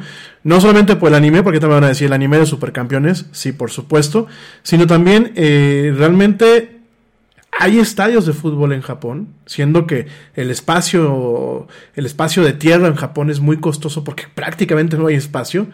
Hay, hay estadios, hay eh, equipos, hay confederaciones, hay obviamente los intereses de, los yakuzas, que pues eh, sabemos que las mafias nunca faltan. Hay el respaldo de empresas japonesas, como bien tú lo dices. Tenemos a grandes Saibatsus, como lo puede ser un Sony, como lo puede ser un Panasonic, Mazda. como lo puede ser Mazda, NTT, Docomo, este, SoftBank. O sea, tenemos empresas muy grandes japonesas que están obviamente impulsando muchos de los equipos y los manejan como si fuera un negocio y, los- y lo manejan con esta precisión que los japoneses manejan muchas cosas. Entonces coincido con lo que tú dices, es un tema muy interesante y creo que también estamos cayendo en una soberbia de decir es que nosotros somos los latinos y pensamos que tenemos un fútbol histórico y de alto nivel cuando realmente nuestro fútbol cuando tú lo comparas con otros países está en pañales, ¿no? Ahora nos vamos rapidísimamente a un corte. Eh, rápidamente dice por aquí mi primo Edgar, yo pienso que la contratación de extranjeros es necesaria para subir el nivel de la liga. Ahora si los jugadores mexicanos no llegan a nivel de ellos es porque no quieren superarse. Fíjate que sí, primo, sí y no. Creo que eso es un tema muy complejo. Sí, eh, coincido en que muchas veces el, futbol- el futbolista mexicano se vuelve conchudo, se vuelve, se, se, se vuelve en algunas ocasiones un tanto mediocre. Pero también eh, me ha tocado a a ver casos de muchachos que depositan su fe y su talento en todo lo que son las fuerzas básicas y todo lo que es el, el- camino hacia un futbolista de, de- de- de primer equipo, o por lo menos de segundo, o de banca de primer equipo, y no llegan, o sea, realmente no se escoge la cantera, que tenemos una cantera muy rica, tenemos, eh, yo conozco gente de Michoacán, conozco gente de Guerrero y conozco gente de la Ciudad de México, que, que me tocó verlos jugar y digo, yo no soy un experto, pero decía, estos juegan como reyes, ¿no? Y sin embargo, nunca se les dio la oportunidad. Pero bueno, ahorita que regresemos de este corte, seguimos platicando de estos temas muy interesantes. Te recuerdo nuestras redes sociales para que no te desconectes. En Facebook nos encuentras como La Era del Yeti. En Twitter nos encuentras como arroba el Yeti oficial. Y en Instagram nos encuentras como arroba La Era del Yeti. Saludos a Chicago y a Don Chano. Me da gusto que me estés escuchando. Un fuerte abrazo. Saludos a la gente que nos escucha en la Unión Americana. Y bueno, ya nos vamos, nos vamos rápidamente al corte. Ya volvemos. No te desconectes en esto que es La Era del Yeti.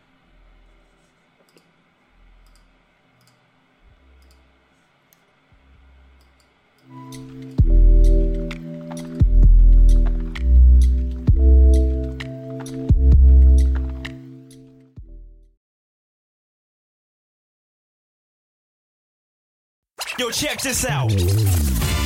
Este corte también es moderno. No te vayas.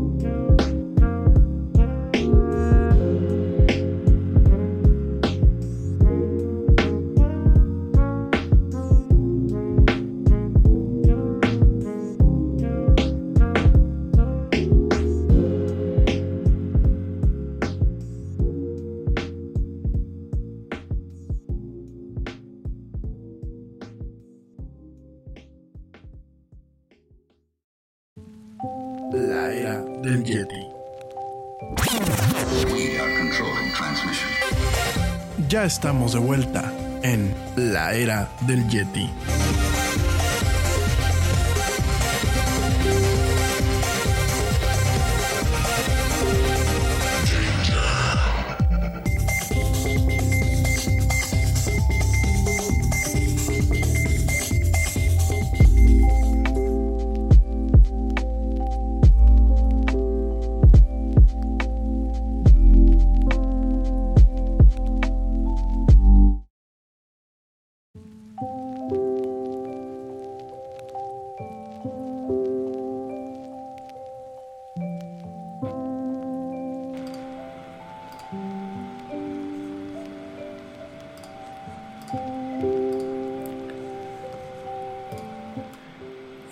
Ya estamos de vuelta aquí en la del Yeti. Tuvimos ahí un pequeño problema ahorita en la entrada. Se nos quedó la música que estamos escuchando ahorita de fondo que se llama Dissonant Whispers. Esto de la playlist Stream Beats Lo-Fi de eh, Harris Heller, que una vez más agradezco, que nos proporcione su música. Y este, estaba platicando en el, en el, corte justamente con Ernesto, y por eso también se nos fue un poquito aquí la mezcla. Eh, estábamos platicando de realmente el valor y el poder que tiene, eh, por ejemplo, el fútbol japonés, no solamente desde el punto de vista deportivo, que hay que recordar que los japoneses en el tema deportivo, si bien no son una potencia, tienen la disciplina y la, dedicación que ha dado buenos atletas. En el caso de los chinos, pues tenemos una potencia emergente en el tema del fútbol. Hay que recordar que los, los, los, chinos son medallistas, al igual que en su momento los rusos. Son países que fomentan mucho el tema del deporte, sobre todo cuando se cimienta en el tema de la disciplina. Sino que también eh, parte del tema importante, por ejemplo, con, con Japón es este tipo de sinergias que tienen con empresas, por ejemplo, como Rakuten, que ahorita me lo decía Ernesto, yo no sabía. Rakuten, que es una empresa japonesa de medios muy importante, además de ser pues eh, sponsor, este eh, patrocinador de, del Barcelona, pues tiene un equipo. Platícanos ahí un poquito, Ernesto, que, que ya aquí ya me empiezo yo a perder. Sí, Yeti, mira, en este caso es el equipo más caro de la J-League, que es la primera división del fútbol japonés. japonés. Es el Vissel Kobe, ubicado en la ciudad de Kobe. Muchos unirán la carne Kobe, bueno, es esta ciudad y el equipo se llama Bissell Kobe de la prefectura de Hyogo del país nipón. Rakuten, el dueño. Eh, futbolistas que han militado en el Fútbol Club Barcelona, como bien lo decías, es uno de los mayores sponsors del Barcelona, han llegado a las filas de este club de la mano de su director, que ha tratado de que los futbolistas vayan a Japón y ofreciendo no nada más nivel futbolístico, que hay que tomar en cuenta que también los futbolistas ya también toman apunte de cómo tener nivel de vivir, como su familia, no nada más el futbolista va a militar a una parte del mundo, tras él trae a su familia y con ello tiene que militar en un país o en una liga que le dé no solamente nivel futbolístico, sino también nivel de vida, que es lo que también te ofrece Japón o China o Corea del Sur. Andrés Iniesta, uno de los mejores futbolistas de esta década y sin duda alguna quizás el mayor exponente del fútbol español, milita actualmente en el Vissel Kobe de Japón. Tiene 36 años y ya lleva más de dos años eh, jugando en este club de Kobe. También Sergi Samper, que jugaba y nació en la masía del Fútbol Club Barcelona, además de Thomas Verbalen, futbolista de 34 años belga, que es un central y que formó parte de la selección belga, estuvo en los mundiales, o sea, futbolistas tres importantes de nivel, además de David Villa, que se retiró recientemente y también formó parte de las filas de este equipo. Además de Torten Finks, que es el técnico actual alemán, exfutbolista de este equipo. Nada más citando un equipo de eh, la Liga Nipona, que todo lo que lleva en torno a un jugador a tomar la decisión de ir a jugar. Te pongo el ejemplo la Liga MX. Eh, citaba tu primo, si no mal eh, me corregirá, que los extranjeros llegan a, a, enriquecer a la liga. Me queda claro, pero lo que está teniendo el problema México es que no solamente su, lo, su estructura está mal cimentada, sino también que el país no les está ofreciendo a los futbolistas seguridad y también estabilidad para poder estar en un país que te ofrece muy poco ya, lastimosamente, al futbolista que proviene de otras latitudes. Anteriormente tuvimos jugadores como Butragueño, Sí, que claro. fue al Celaya. O sea, niveles tan altos al Celaya que en la actualidad podríamos decir que fueran a Tigres o a. Monterrey.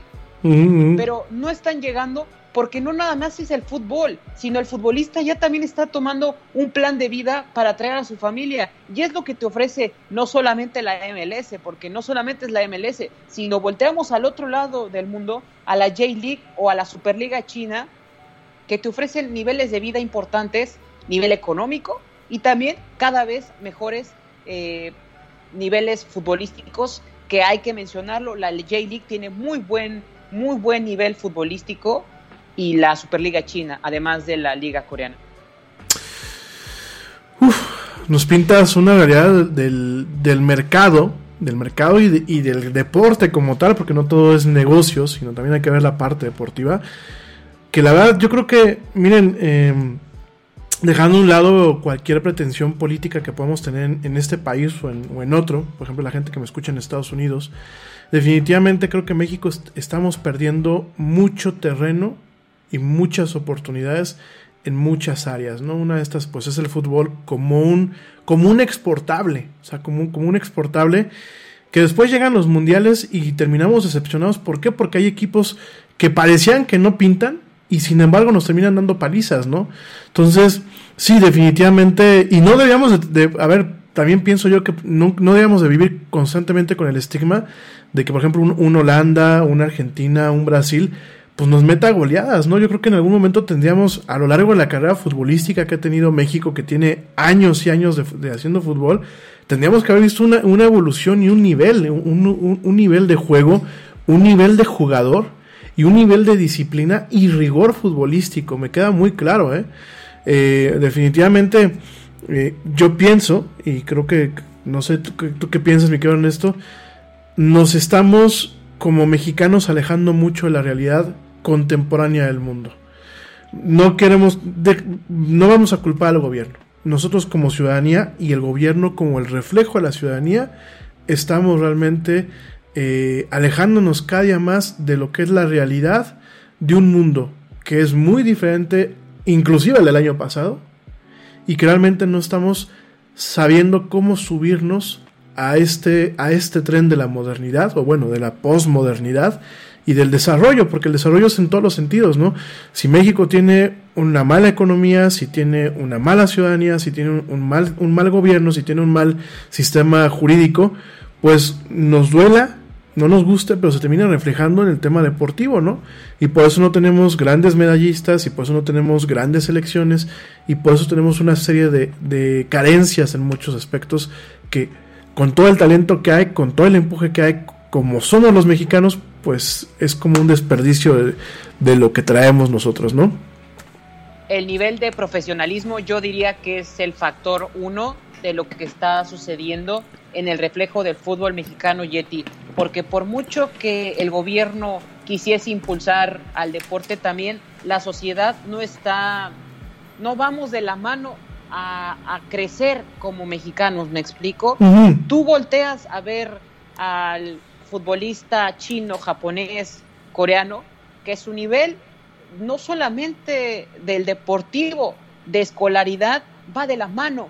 Y ahí es como eh, podemos mirar los resultados, porque aquí aparte de que no se está eh, mejorando el nivel futbolístico, tampoco estamos, eh, estamos porque eh, me incluyo en la sociedad y soy parte de México y me encantaría que, que México creciera porque soy mexicano y porque soy parte de, pero sí, no solamente es patear una pelota, la gente pensamos que es patear la pelota y no es solamente patear la pelota, ya lo estamos viendo que es todo lo que gira en torno al fútbol. Y lastimosamente en nuestro país cada vez en lugar de ir en mejorar está cayendo porque tú vas ofreces un contrato a un futbolista europeo o quien fuese o Argentina que es, es la cuna de muchos de los futbolistas buenos que hay a nivel mundial, Brasil, etcétera. ya busca el futbolista no solamente que juegue bien su equipo y que milite en una buena liga, sino lo que hay detrás, el país. Y hasta en eso también México está quedando atrás. Es que no solamente es patear un balón, es lo que va en torno a. Entonces, la expectativa del que ve la televisión y prende decir, no, muy mal jugador el que llegó. Sí, pero ese jugador es el que accedió a venir a México. ¿Me explico? no es el que quisieron ir a buscar, sino es el que ya está, lastimosamente es el que, bueno, el que quiere venir a México porque los otros están prefiriendo ir a China, a Japón, los mercados emergentes, la MLS, Canadá, Estados Unidos. Entonces, desde ahí el fútbol mexicano está perdiendo. Es que es un tema que nos va a llevar varios programas, mi querido Ernesto. Definitivamente es un tema que nos va a, nos va a llevar un análisis más concienzudo y, ojalá que la reflexión se quede. Definitivamente sí, no solamente es eh, pegarle a un balón, lo vemos con futbolistas que con todo el respeto del mundo, muchas veces están en una entrevista y no saben ni hablar no saben comportarse, no tienen una visión no solamente de una formación deportiva, sino una formación integral como seres humanos y terminan muchas veces dando un ejemplo muy malo. A, sobre todo, por ejemplo, a los chavos, ¿no? Los, los chavitos les gusta mucho luego el fútbol por herencia familiar y muchas quieren anhelar ser como, como el futbolista, que es el drogadicto, que es el borracho, que es el mujeriego. Y digo, últimamente no nos, vamos a poner aquí como mojigatos y a escapar de una parte de la naturaleza humana, ¿no? Nos guste o no nos guste. Sin embargo, yo creo que hasta en ese sentido nos quedamos muy atrás como ciudadanía y con este tipo de espejos, porque últimamente son espejos, nos damos cuenta de una realidad muy, muy, muy cruda y muy dolorosa, ¿no? Tú decías ahorita de Japón y me quedo con algo. Por ejemplo, en Japón las escuelas no tienen conserjes. La mayoría de las escuelas de educación básica en Japón no tienen conserjes. ¿Por qué? Porque los alumnos se les, eh, eh, desde su formación más básica, se les dice que tienen que limpiar ellos los salones. Y ellos limpian su salón.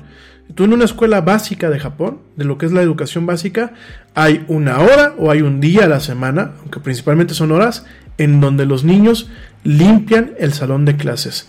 Alguien limpia el pizarrón, alguien limpia los pisos, alguien limpia las bancas y mantienen un protocolo de orden que desde ahí tú generas un tema en donde el ciudadano japonés, si bien tiene muchas reprimendas y si bien tampoco es una sociedad perfecta, porque hay que recordar que Japón es uno de los países con mayor número de, suicidio y está este y con mayor número de enfermedades derivadas al estrés laboral y social. A pesar de todo esto, eh, Japón lo que tiene es el tema del civismo. Lo platicábamos aquí varias veces en el, área del Yeti, el tema de que, por ejemplo, allá tú te enfermas de gripe, de una gripe común y corriente, y si vas a salir te pones el cubrebocas por un tema de respeto, ¿no? Y esto lo vemos muchas veces hasta en el tema, eh, si lo quieren ver ustedes, muy, muy banal, porque a lo mejor muchas veces el deporte no debería de serlo, pero el deporte se vuelve un tema banal. Pero lo vemos que mientras mucho jugador japonés va acorde al trabajo de equipo, porque es un, es un chip que traen muchos de ellos desde chicos, de son parte de un engranaje, no son el, protagonista, no son el engrane mayor, no son la máquina, son parte de un engranaje. Aquí en México también nos hemos dado cuenta que hay equipos donde brilla una persona, pero muchas brilla a costa del trabajo de los demás y vemos gentes que son muy individualistas, vemos jugadores que, que a lo mejor no son tan buenos y sin embargo eh, tienen mucha fama y a lo mejor no dan el, ancho. Y también vemos, por ejemplo, este tema que yo creo que es muy propio de los latinos, no solamente los mexicanos, yo creo que los latinos en general, de tirar mala vibra a alguien que tiene éxito, ¿no?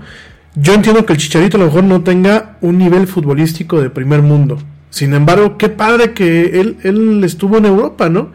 Pues bueno, ¿cómo le tiraban? Todo el tiempo le estaban tirando. Mejor los ingleses iban a ver sus partidos y lo iban a buscar con cariño, pero aquí los mexicanos, luego, luego a tirarle caca, ¿no? Este, perdónenme las palabras, pero bueno. Hugo Sánchez, ¿cuánta gente no lo ve uno en los comentarios? Luego, es que Hugo Sánchez dijo esto. Ay, ese Hugo, los jugadores más inflados. Compadre, estuvo en el, gran, en el Real Madrid en una época dorada de ese, de, de, ese, de ese equipo. Yo, sé que muchos nos quedamos con el tema de cuando estaban los galácticos, ¿no? Sin embargo, hay que recordar la época en la que estuvo, fue una época dorada en la que estuvo Hugo Sánchez, este, en, el Real Madrid, ¿no? Entonces, definitivamente, pues tenemos una agenda que no se está cumpliendo, me quiero Ernesto, no sé tú cómo lo veas. Tenemos muchas oportunidades que estamos dejando pasar día con día y realmente estamos viendo un reflejo de cómo funcionamos como sociedad, tristemente, en cuestiones como lo son los deportes, ¿no? Sí, Yeti, eh, nada más citabas a Hugo Sánchez, es el séptimo máximo goleador en la historia del Real Madrid con 252 partidos y metió 190 goles, solo atrás de Ferenc Puskas, el húngaro, eh, Benzema, Di Stefano, Raúl, Cristiano Ronaldo y Santillán, nada más. Y claro nada más. que sí, nada más, nada más, Yeti. Y claro está que sí, em, el, el tirarle al futbolista mexicano la gente no sabe todo lo que tiene que ir a, sobrepasar o sobrellevar en el fútbol europeo. Todos los mexicanos que salen al mundo a tratar de luchar por un lugar que desde la tierra donde naces te tiren, todo eso lo que tiene que sobrellevar el futbolista mexicano más allá de la cancha y lo que tiene que llevar eh, el pelear el puesto con otro futbolista. Además, hay que también recordar a todos los aficionados que no solamente en Europa es el jugar bien, sino también si tú tienes un pasaporte que sea extracomunitario, aunque sea de la población que sea, puedes jugar. A los mexicanos, como el pasaporte no es extracomunitario y no eres parte de la Unión Europea, también eso te juega un papel en contra y prefieren comprar futbolistas sudamericanos como los brasileños que pueden permanecer en Portugal por ser eh, pues, este, allá. Sí, lusoparlantes, sí, sí, sí y los uruguayos y argentinos que también son hijos de italianos, etcétera. Eso también es un papel importante, Yeti. Entonces, nada más. Y rápido para ya no quitar mucho el tiempo a la hora del, a la era del Yeti. No te preocupes, Saúl hombre. Canero Álvarez, Yeti, eh, ya terminó el contrato con su promotora, mejor dicho, quien era su representante, eh, Golden Brown Promotions, y quien iba a ser la plataforma para distribuir 15 peleas que ya se quitaron dos de las peleas en cinco años solo pudo eh, formar parte este futbolista, este pugilista mexicano oriundo de Guadalajara. Ya se finiquitó el contrato, lo dio a conocer su manager, Eddie Reynoso, que es ahora el que buscarán eh, crear Canelo Promotions. Esta primicia se la dio a Rodolfo Vargas, este periodista de TV, de TV Azteca, hay que mencionar, a quien tuvo la primicia, y él tuvo la primicia para que el Canero hablase con él. Y Eddie Reynoso dijo en un comunicado que en su carácter de manejador y entrenador del Canero Álvarez, dijo que se dio por terminado el, el contrato con Golden Boy y también con la promotora Dazón, que iba a ser la plataforma de llevar las peleas del Canelo que iban a hacer en cinco años y solo tuvo tres peleas y Golden Boy eh, firmaron un contrato de 365 millones de dólares para las peleas del Canelo. Se da por finiquitado esto y dijo nada más para citar las palabras. What's it doing? Designing my new 2021 Nissan Kicks online in the Kicks Color Studio. I give each a special name. This one's electric blue, orange, red, white. I call it the gumball machine. You think it's me? I feel like you're more of a red velvet guy. Limitless possibilities. With over 100 million available color combinations and Bose Personal Plus system in the boldly new 2021 Nissan Kicks. Bose is a registered trademark of the Bose Corporation. Color combinations include interior and exterior colors. Customization is an available feature subject to availability at participating Nissan dealers. See dealer for details. En Target, la salud de todos es nuestra máxima prioridad. Por eso requerimos que todos usen mascarilla o alguna otra cubierta en el rostro, además de dar mascarillas y guantes para proteger a nuestro equipo. Todos los días limpiamos las tiendas a profundidad, también los carritos y canastas después de cada uso. Recuerda que cuentas con nuestros servicios de compra fácil, sin contacto, como Drive Up y entrega el mismo día. Creemos en estar siempre cuidándote. Siempre lo haremos. Conoce más en target.com diagonal a Bullseye View. Que él quiere hacer su legado y también es otro ejemplo de que le tiran, le tiran, le tiran. Puede gustar o no, pero ha sido un boxeador que ha puesto en nombre de México y que es el mejor pagado detrás de Mayweather a nivel mundial. Y bueno, es mexicano. Es mexicano. Ya nos vamos a tener que ir ya un corte, me quedo neto, pero la verdad lo que tocas es muy interesante. Y además ya, ya me voy al corte, ya, ya, ya, ya me voy, ya me voy, ya me voy, porque no están aquí carreando. Pero además eh, es el único eh, deportista que ha salido al quite con el tema de apoyar a los niños de que tienen cáncer aquí en este país. Yo, yo, ya de entrada, yo tengo que reconocer que mucho tiempo me cayó mal el canelo, sentí que estaba inflado, pero definitivamente creo que como humano, y creo que realmente hay que reconocer que la calidad de boxeo que él tiene es bastante buena. Digo, como mexicanos, pues hay que echarnos porras, ¿no? Y hay, que, hay que, hay que echar para adelante, ¿no? En fin, oigan, me voy rápidamente un corte, el último corte del programa, porque ya nos queda muy poquito tiempo, aunque hoy es jueves de relax. Te recuerdo nuestras redes sociales para que entres en contacto con nosotros. En Facebook nos encuentras como arroba la del Yeti.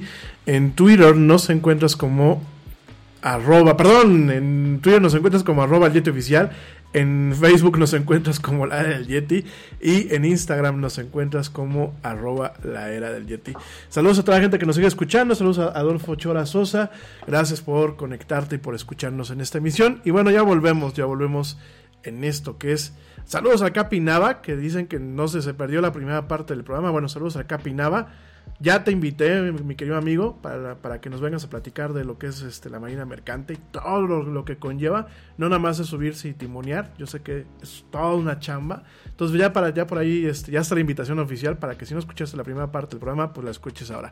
Nos vamos rápidamente un corte porque ya me están cortando. Ya volvemos en esto que es la era del Yeti.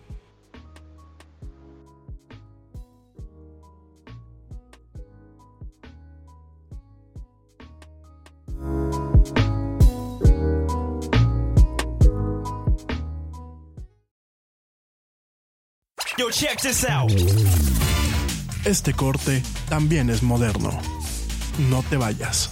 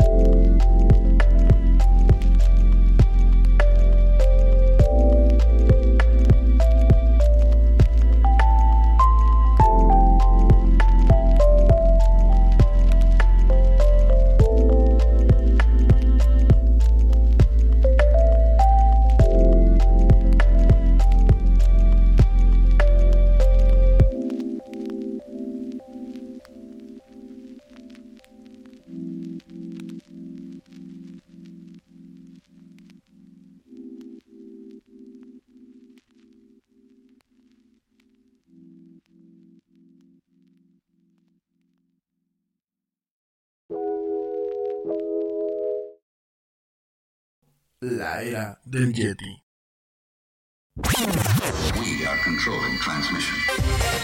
Ya estamos de vuelta en la era del Yeti.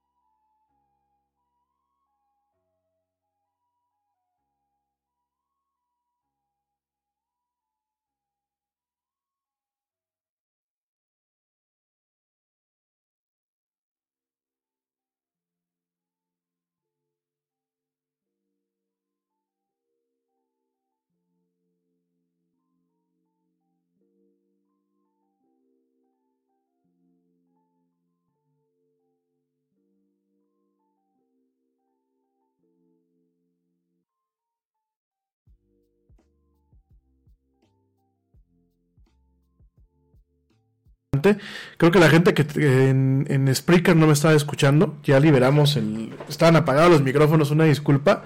La gente que nos está escuchando en Spreaker, este, entramos, tuvimos ahí un pequeño problema técnico, pero bueno, ya estamos de regreso. Y estamos platicando un poquito ahorita de Canelo y de... Y de Floyd Mayweather y platicamos un poquito de JC Chávez, Perdón que tenga que repetírselos a, a los amigos de Spreaker, este, los amigos aquí de, de, de, Facebook ya, ya lo escucharon. Pero bueno, estamos platicando de este tema ahorita en el corte con, con, con, Neto. Es un tema muy interesante, es un tema eh, muy enriquecedor. Y la parte que estaba hablando antes de que me diera cuenta que teníamos cerrados los micrófonos es este. Canelo, pues bien lo dijo Ernesto antes del corte, ¿no? Está se está forjando ahorita su destino y su carrera profesional. Eh, definitivamente Golden Boy de Oscar de la Hoya, pues este, no sabemos qué, qué pasó ahí, pero realmente le quitó un soporte. Y lo que está buscando Canelo, y hay que reconocérselo, como lo platicaba ahorita Ernesto, es eh, el tener una visibilidad internacional. No solamente está peleando en los Estados Unidos, en Las Vegas, que dice, dice Neto que es es local, ¿no? O sea, cuando un mexicano va a Las Vegas es como un tema local, sino está realmente peleando en otras partes del mundo, ¿no? Como en Arabia Saudita, como en mismo Japón. Realmente, bueno, pues tenemos ahí una figura prometedora que nos puede uno caer bien, pero hay que reconocer que es un mexicano que está um, mostrando una visibilidad importante, que está de alguna forma pues poniendo en alto el nombre del país, ¿no? Oigan, eh, pasando a otros temas, pasando a otros temas, Rápidamente te comento, eh, la próxima semana se lanza Disney Plus. Le estamos haciendo mucha promoción, no porque nos esté patrocinando Disney, no, ojalá nos hubiese patrocinado. No, realmente es un servicio muy interesante y una de las funcionalidades que a mí me gustaría que Netflix en algún momento incorporara se llama Group Watch o visión de grupo. ¿Qué significa esto? Pues vamos a pensar que, que, queremos ver una película tú y yo juntos, ¿no? Bueno, la güerita, un servidor y, tú que me estás escuchando, ¿no? Entonces yo agarro, eh, la güerita escoge la película, pone, pone la película y compartimos un enlace. Hay un modo que se llama Group Watch, compartimos ese enlace y se lo mandamos a, a, los amigos, ¿no? Entonces tenemos hasta cinco, bueno, seis, seis personas más que se pueden conectar Pueden ser personas que comparten el mismo perfil o pueden ser personas que tengan otro perfil diferente. Te mandamos este enlace, tú lo recibes en tu aplicación móvil y, eh, o, en, tu página web, si lo estás viendo a través de la web, o bueno, eh, en tu televisión cuando te conectas con tu perfil y te permite que eh, todo el mundo lo veamos, pues así que compañía, ¿no? Lo que le llaman una, una watch party, como lo manejan en, en, Facebook, pues directamente se va a poder hacer a través de Disney con esa funcionalidad que bueno, hasta donde yo sé, funciona, eh, funciona bien.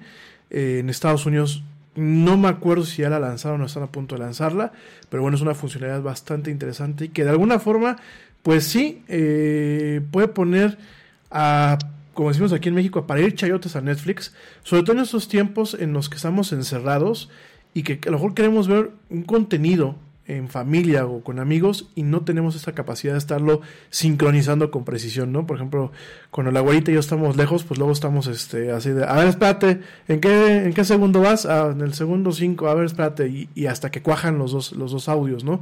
En este caso, bueno, pues este sistema lo va a hacer eh, de forma automática. Te recuerdo que eh, Disney Plus va a estar disponible a partir, a partir del próximo día martes, aunque ya están las preventas, eh, la preventa es anual, y Contenidos que van a llegar a Disney Plus. Bueno, ahorita en diciembre vamos a tener el, live action de Mulan, que pues es uno de, de los contenidos más esperados.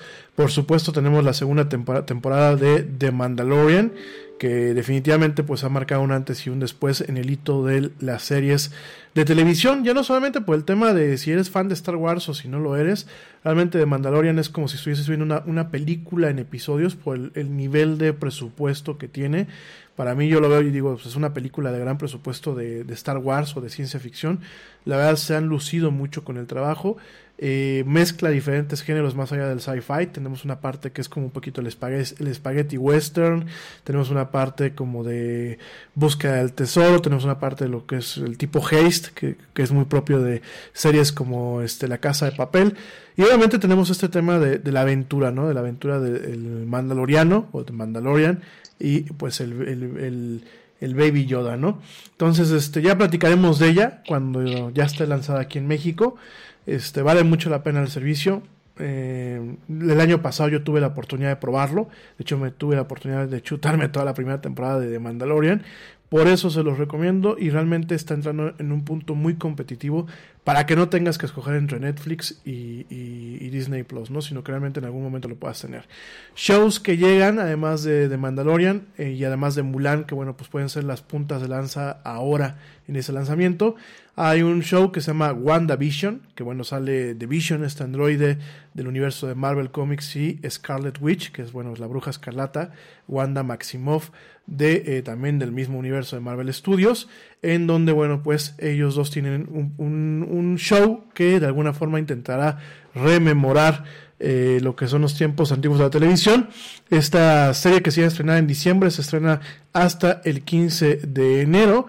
Eh, fue anunciado el día de hoy, junto con eh, algunos shows eh, también del universo cinemático de Marvel, que se estrenarán el año que viene, como The Falcon and the Winter Soldier, que bueno, pues va muy de la mano de lo que es la parte del Capitán América en lo que es el universo cinemático de, de, Disney, perdón, de Marvel.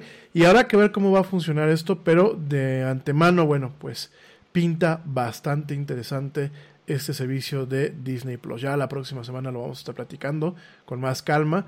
Ya veremos qué tal, qué tal eh, funcionó.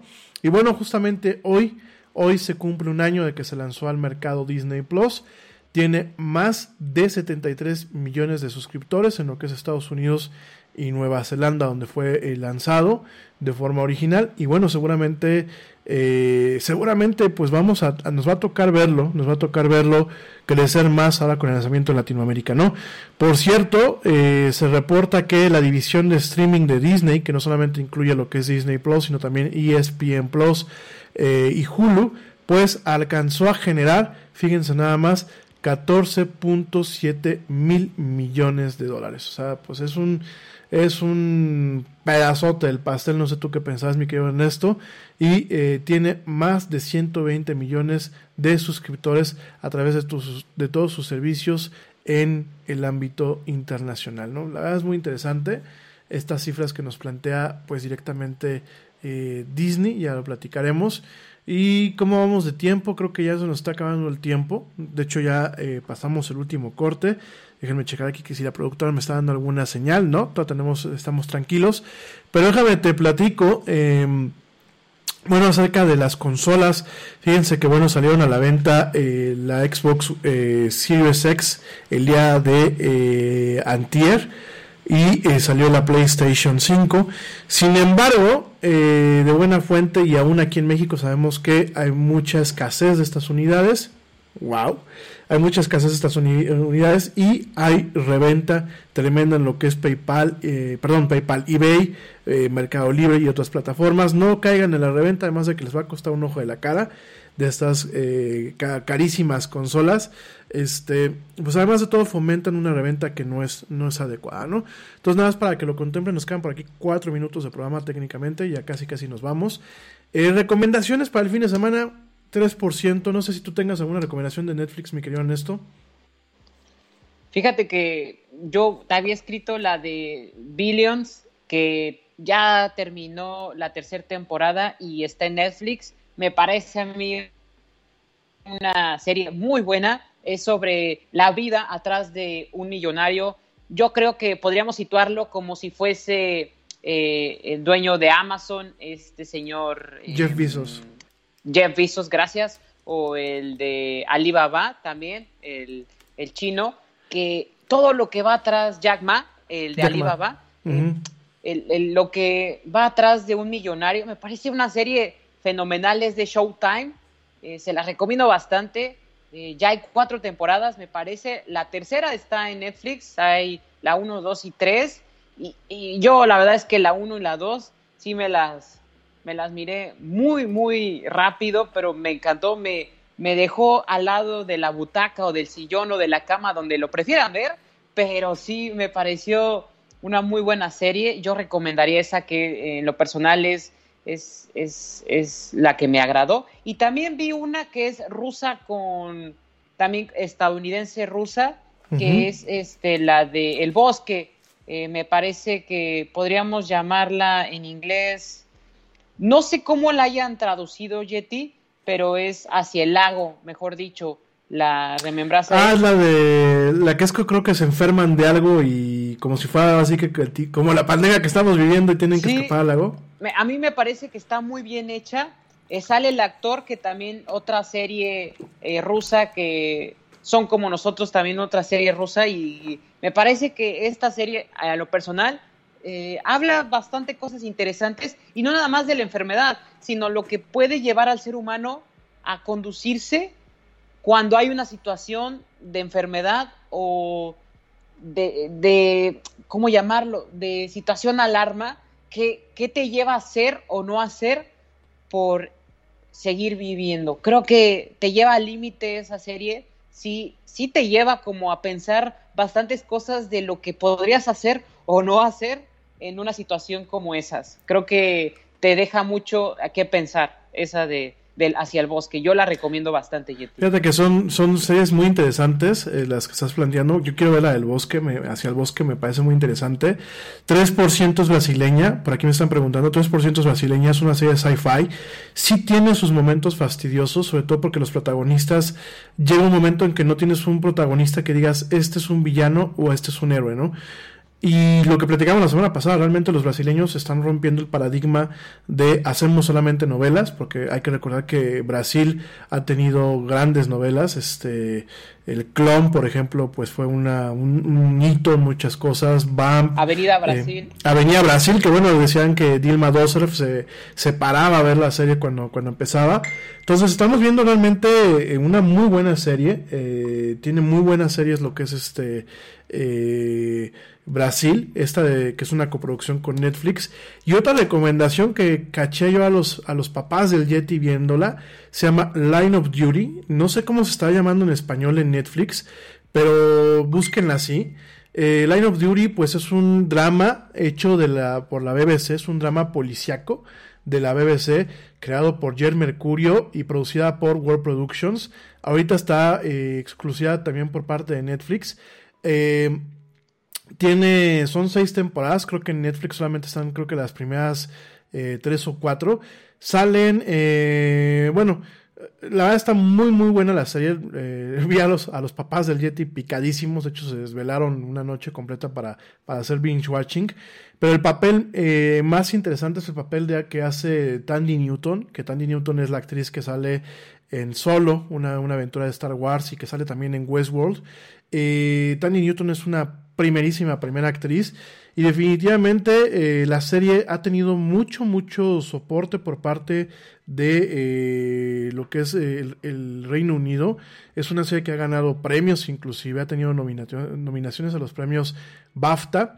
Eh, bueno ha ganado premios de la Royal Television Society Awards, ha ganado bueno los premios de la BAFTA, el Broadcasting Press Guild, bueno, tiene de todo. Es una serie muy recomendada para los que les gustan series como CSI, como La Ley y el Orden, pero el nivel británico es como más elegante y las series, las tramas no son tan fantasiosas en ocasiones, sino son mucho más eh, delimitadas por conceptos reales, ¿no? Muy recomendada.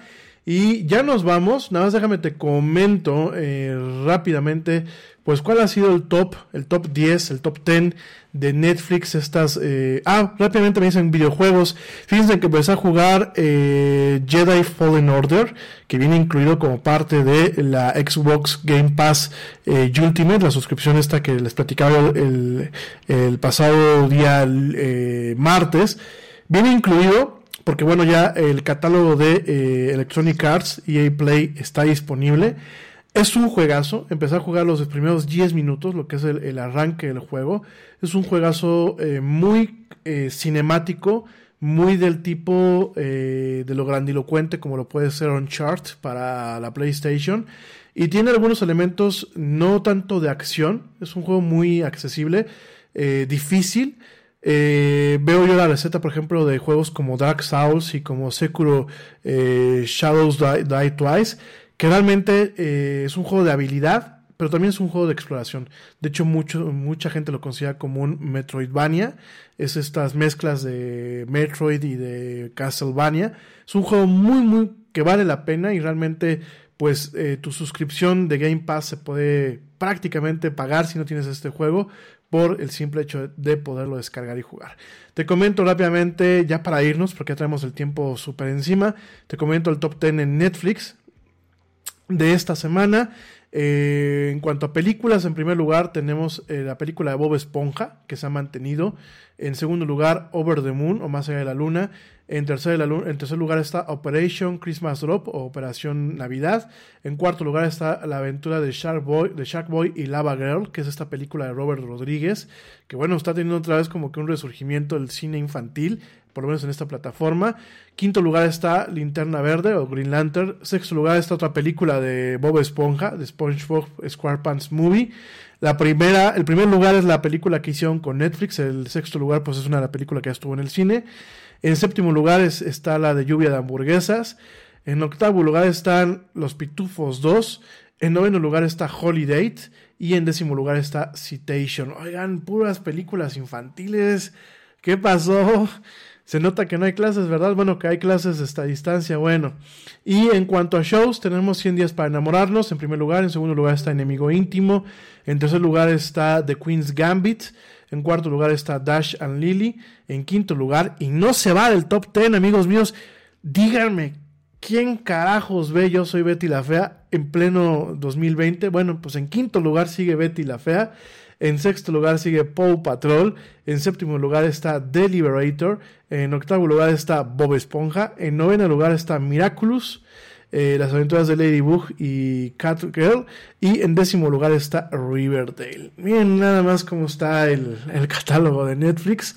El top 10. ¿Y hay de nuevo? Ya nos vamos, ya nos vamos. ¿Qué hay de nuevo? Pues eh, tenemos es como Fifty Shades of Grey eh, directamente 50, 50 sombras de Grey, Borat, Sleeper, Spider-Man Into the Spider-Verse, que no la he visto, la quiero ver. Es una joya, creo que ganó hasta un Oscar esta de hasta el Spider-Verse. Y ya para que me dicen que fresco, que ya fresco con lo de este Betty la Fea. Eh, está Edge of Tomorrow con Tom Cruise, que me parece una película interesante. Fatal Deceit, así se llama, o Decepción Fatal. Eh, el comienzo de la vida 2, eh, fuera, es una producción brasileña. Eh, Graceful Friends, que es una producción coreana. bueno, de hecho es un drama. A Very Special Love, Trash Talk, que es para infantiles. Auntie Donas, Big Old House of Fun. la gran casa de la diversión de Auntie Donas, de la tía Donna. Ethos, que bueno, pues es de una serie basada en Estambul, allá en Turquía. Primer Amor, Yo Adolescente o Memorias de un Adolescente, eh, Ludo, Jurassic World eh, Fallen Kingdom, la primera de las nuevas de la nueva trilogía de Jurassic World con eh, Chris Pratt y Bryce Dallas Howard. Y bueno, son de las series que están pues ahorita para este fin de semana. De cualquier forma, cualquier actualización que valga la pena, pues ya la compartimos directamente en nuestras redes sociales. Por aquí me vuelven a poner fresco, que yo sigo viendo Betty la Fea, mire. Mira que la vaina. En fin, saludos a mis amigos allá en Colombia, les mando un fuerte abrazo. Saludos a mis amigos allá en Costa Rica, en Venezuela, que también nos escuchan mucho desde ahí. Saludos a la gente que nos escucha desde Rusia. No sé quién nos escucha en Rusia, pero les mando un fuerte abrazo también por allá. Y en general a la gente que nos escucha en todas partes del mundo aquí en la del Yeti. Pues ya nos vamos, mi querido Ernesto. Mil gracias por acompañarnos, mil gracias por retomar tu sección que ya nos, lo vamos a tener a Ernesto Carbó todos los jueves en este programa, pues avivando más lo que es esta, esta propuesta que tenemos y que llegamos a ustedes a través del espectro acústico, ya no radiofónico, sino acústico y lo que son las tuberías del Internet. Gracias por acompañarnos, gracias, güerita de mi vida, por llevarnos el tiempo. Y bueno, gracias a todos en general por escucharnos. Espero que tengan un excelente fin de semana largo aquí en México. El lunes no hay Yeti. ¿Por qué? Porque bueno, respetamos el puente de lunes, el puente, y además, bueno, el, Yeti va a tener trabajo el lunes por la noche, ya les platicaré apenas me puedan, eh, me libera del acuerdo de confidencialidad que tengo, pero es algo, es algo interesante que me tocó colaborar, y este, no vamos a, a transmitir el lunes, pero a partir del martes estamos de regreso en esto que es la era del Yeti. Mil gracias, como siempre, pues a la gente que nos escucha en diferido, te recuerdo que el siguiente programa que escuches, pues ahí, ahí estaremos, y para que tengas un poquito el contexto de lo que hablamos el día de hoy, escucha los programas eh, pasados. Suscríbete directamente en las plataformas que te piden ahí, que te puedes dar follow o que, te puedes suscribir como en el caso de Spotify para que no te pierdas cada, cada episodio de esto que es la Yeti. Mil gracias. Tengan una excelente noche de jueves o un excelente día, tarde o noche, dependiendo desde dónde y cómo nos escuches. Mi querido Ernesto, una vez más, mil, mil gracias por la compañía. Te espero el próximo Muchas jueves. gracias, Yeti, a todos y nos estamos escuchando todos los días aquí en la era del Yeti porque somos la era del Yeti y el jueves también. Muchísimas gracias. Pórtense mal, cuídense bien, cómanse una manzana y como dice el tío Yeti, vámonos. ¿Por qué? Pues porque ya nos vieron. Nos escuchamos la próxima semana.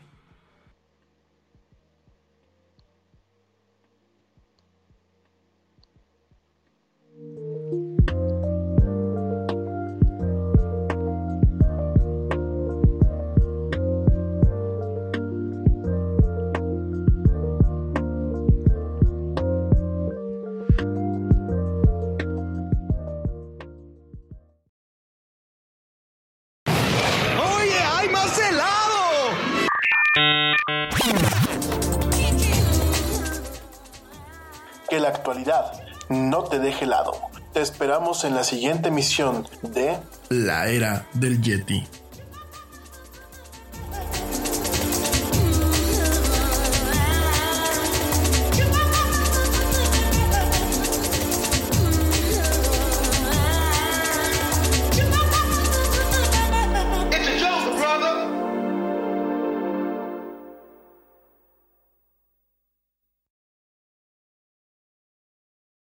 En Target, la salud de todos es nuestra máxima prioridad. Por eso requerimos que todos usen mascarilla o alguna otra cubierta en el rostro, además de dar mascarillas y guantes para proteger a nuestro equipo.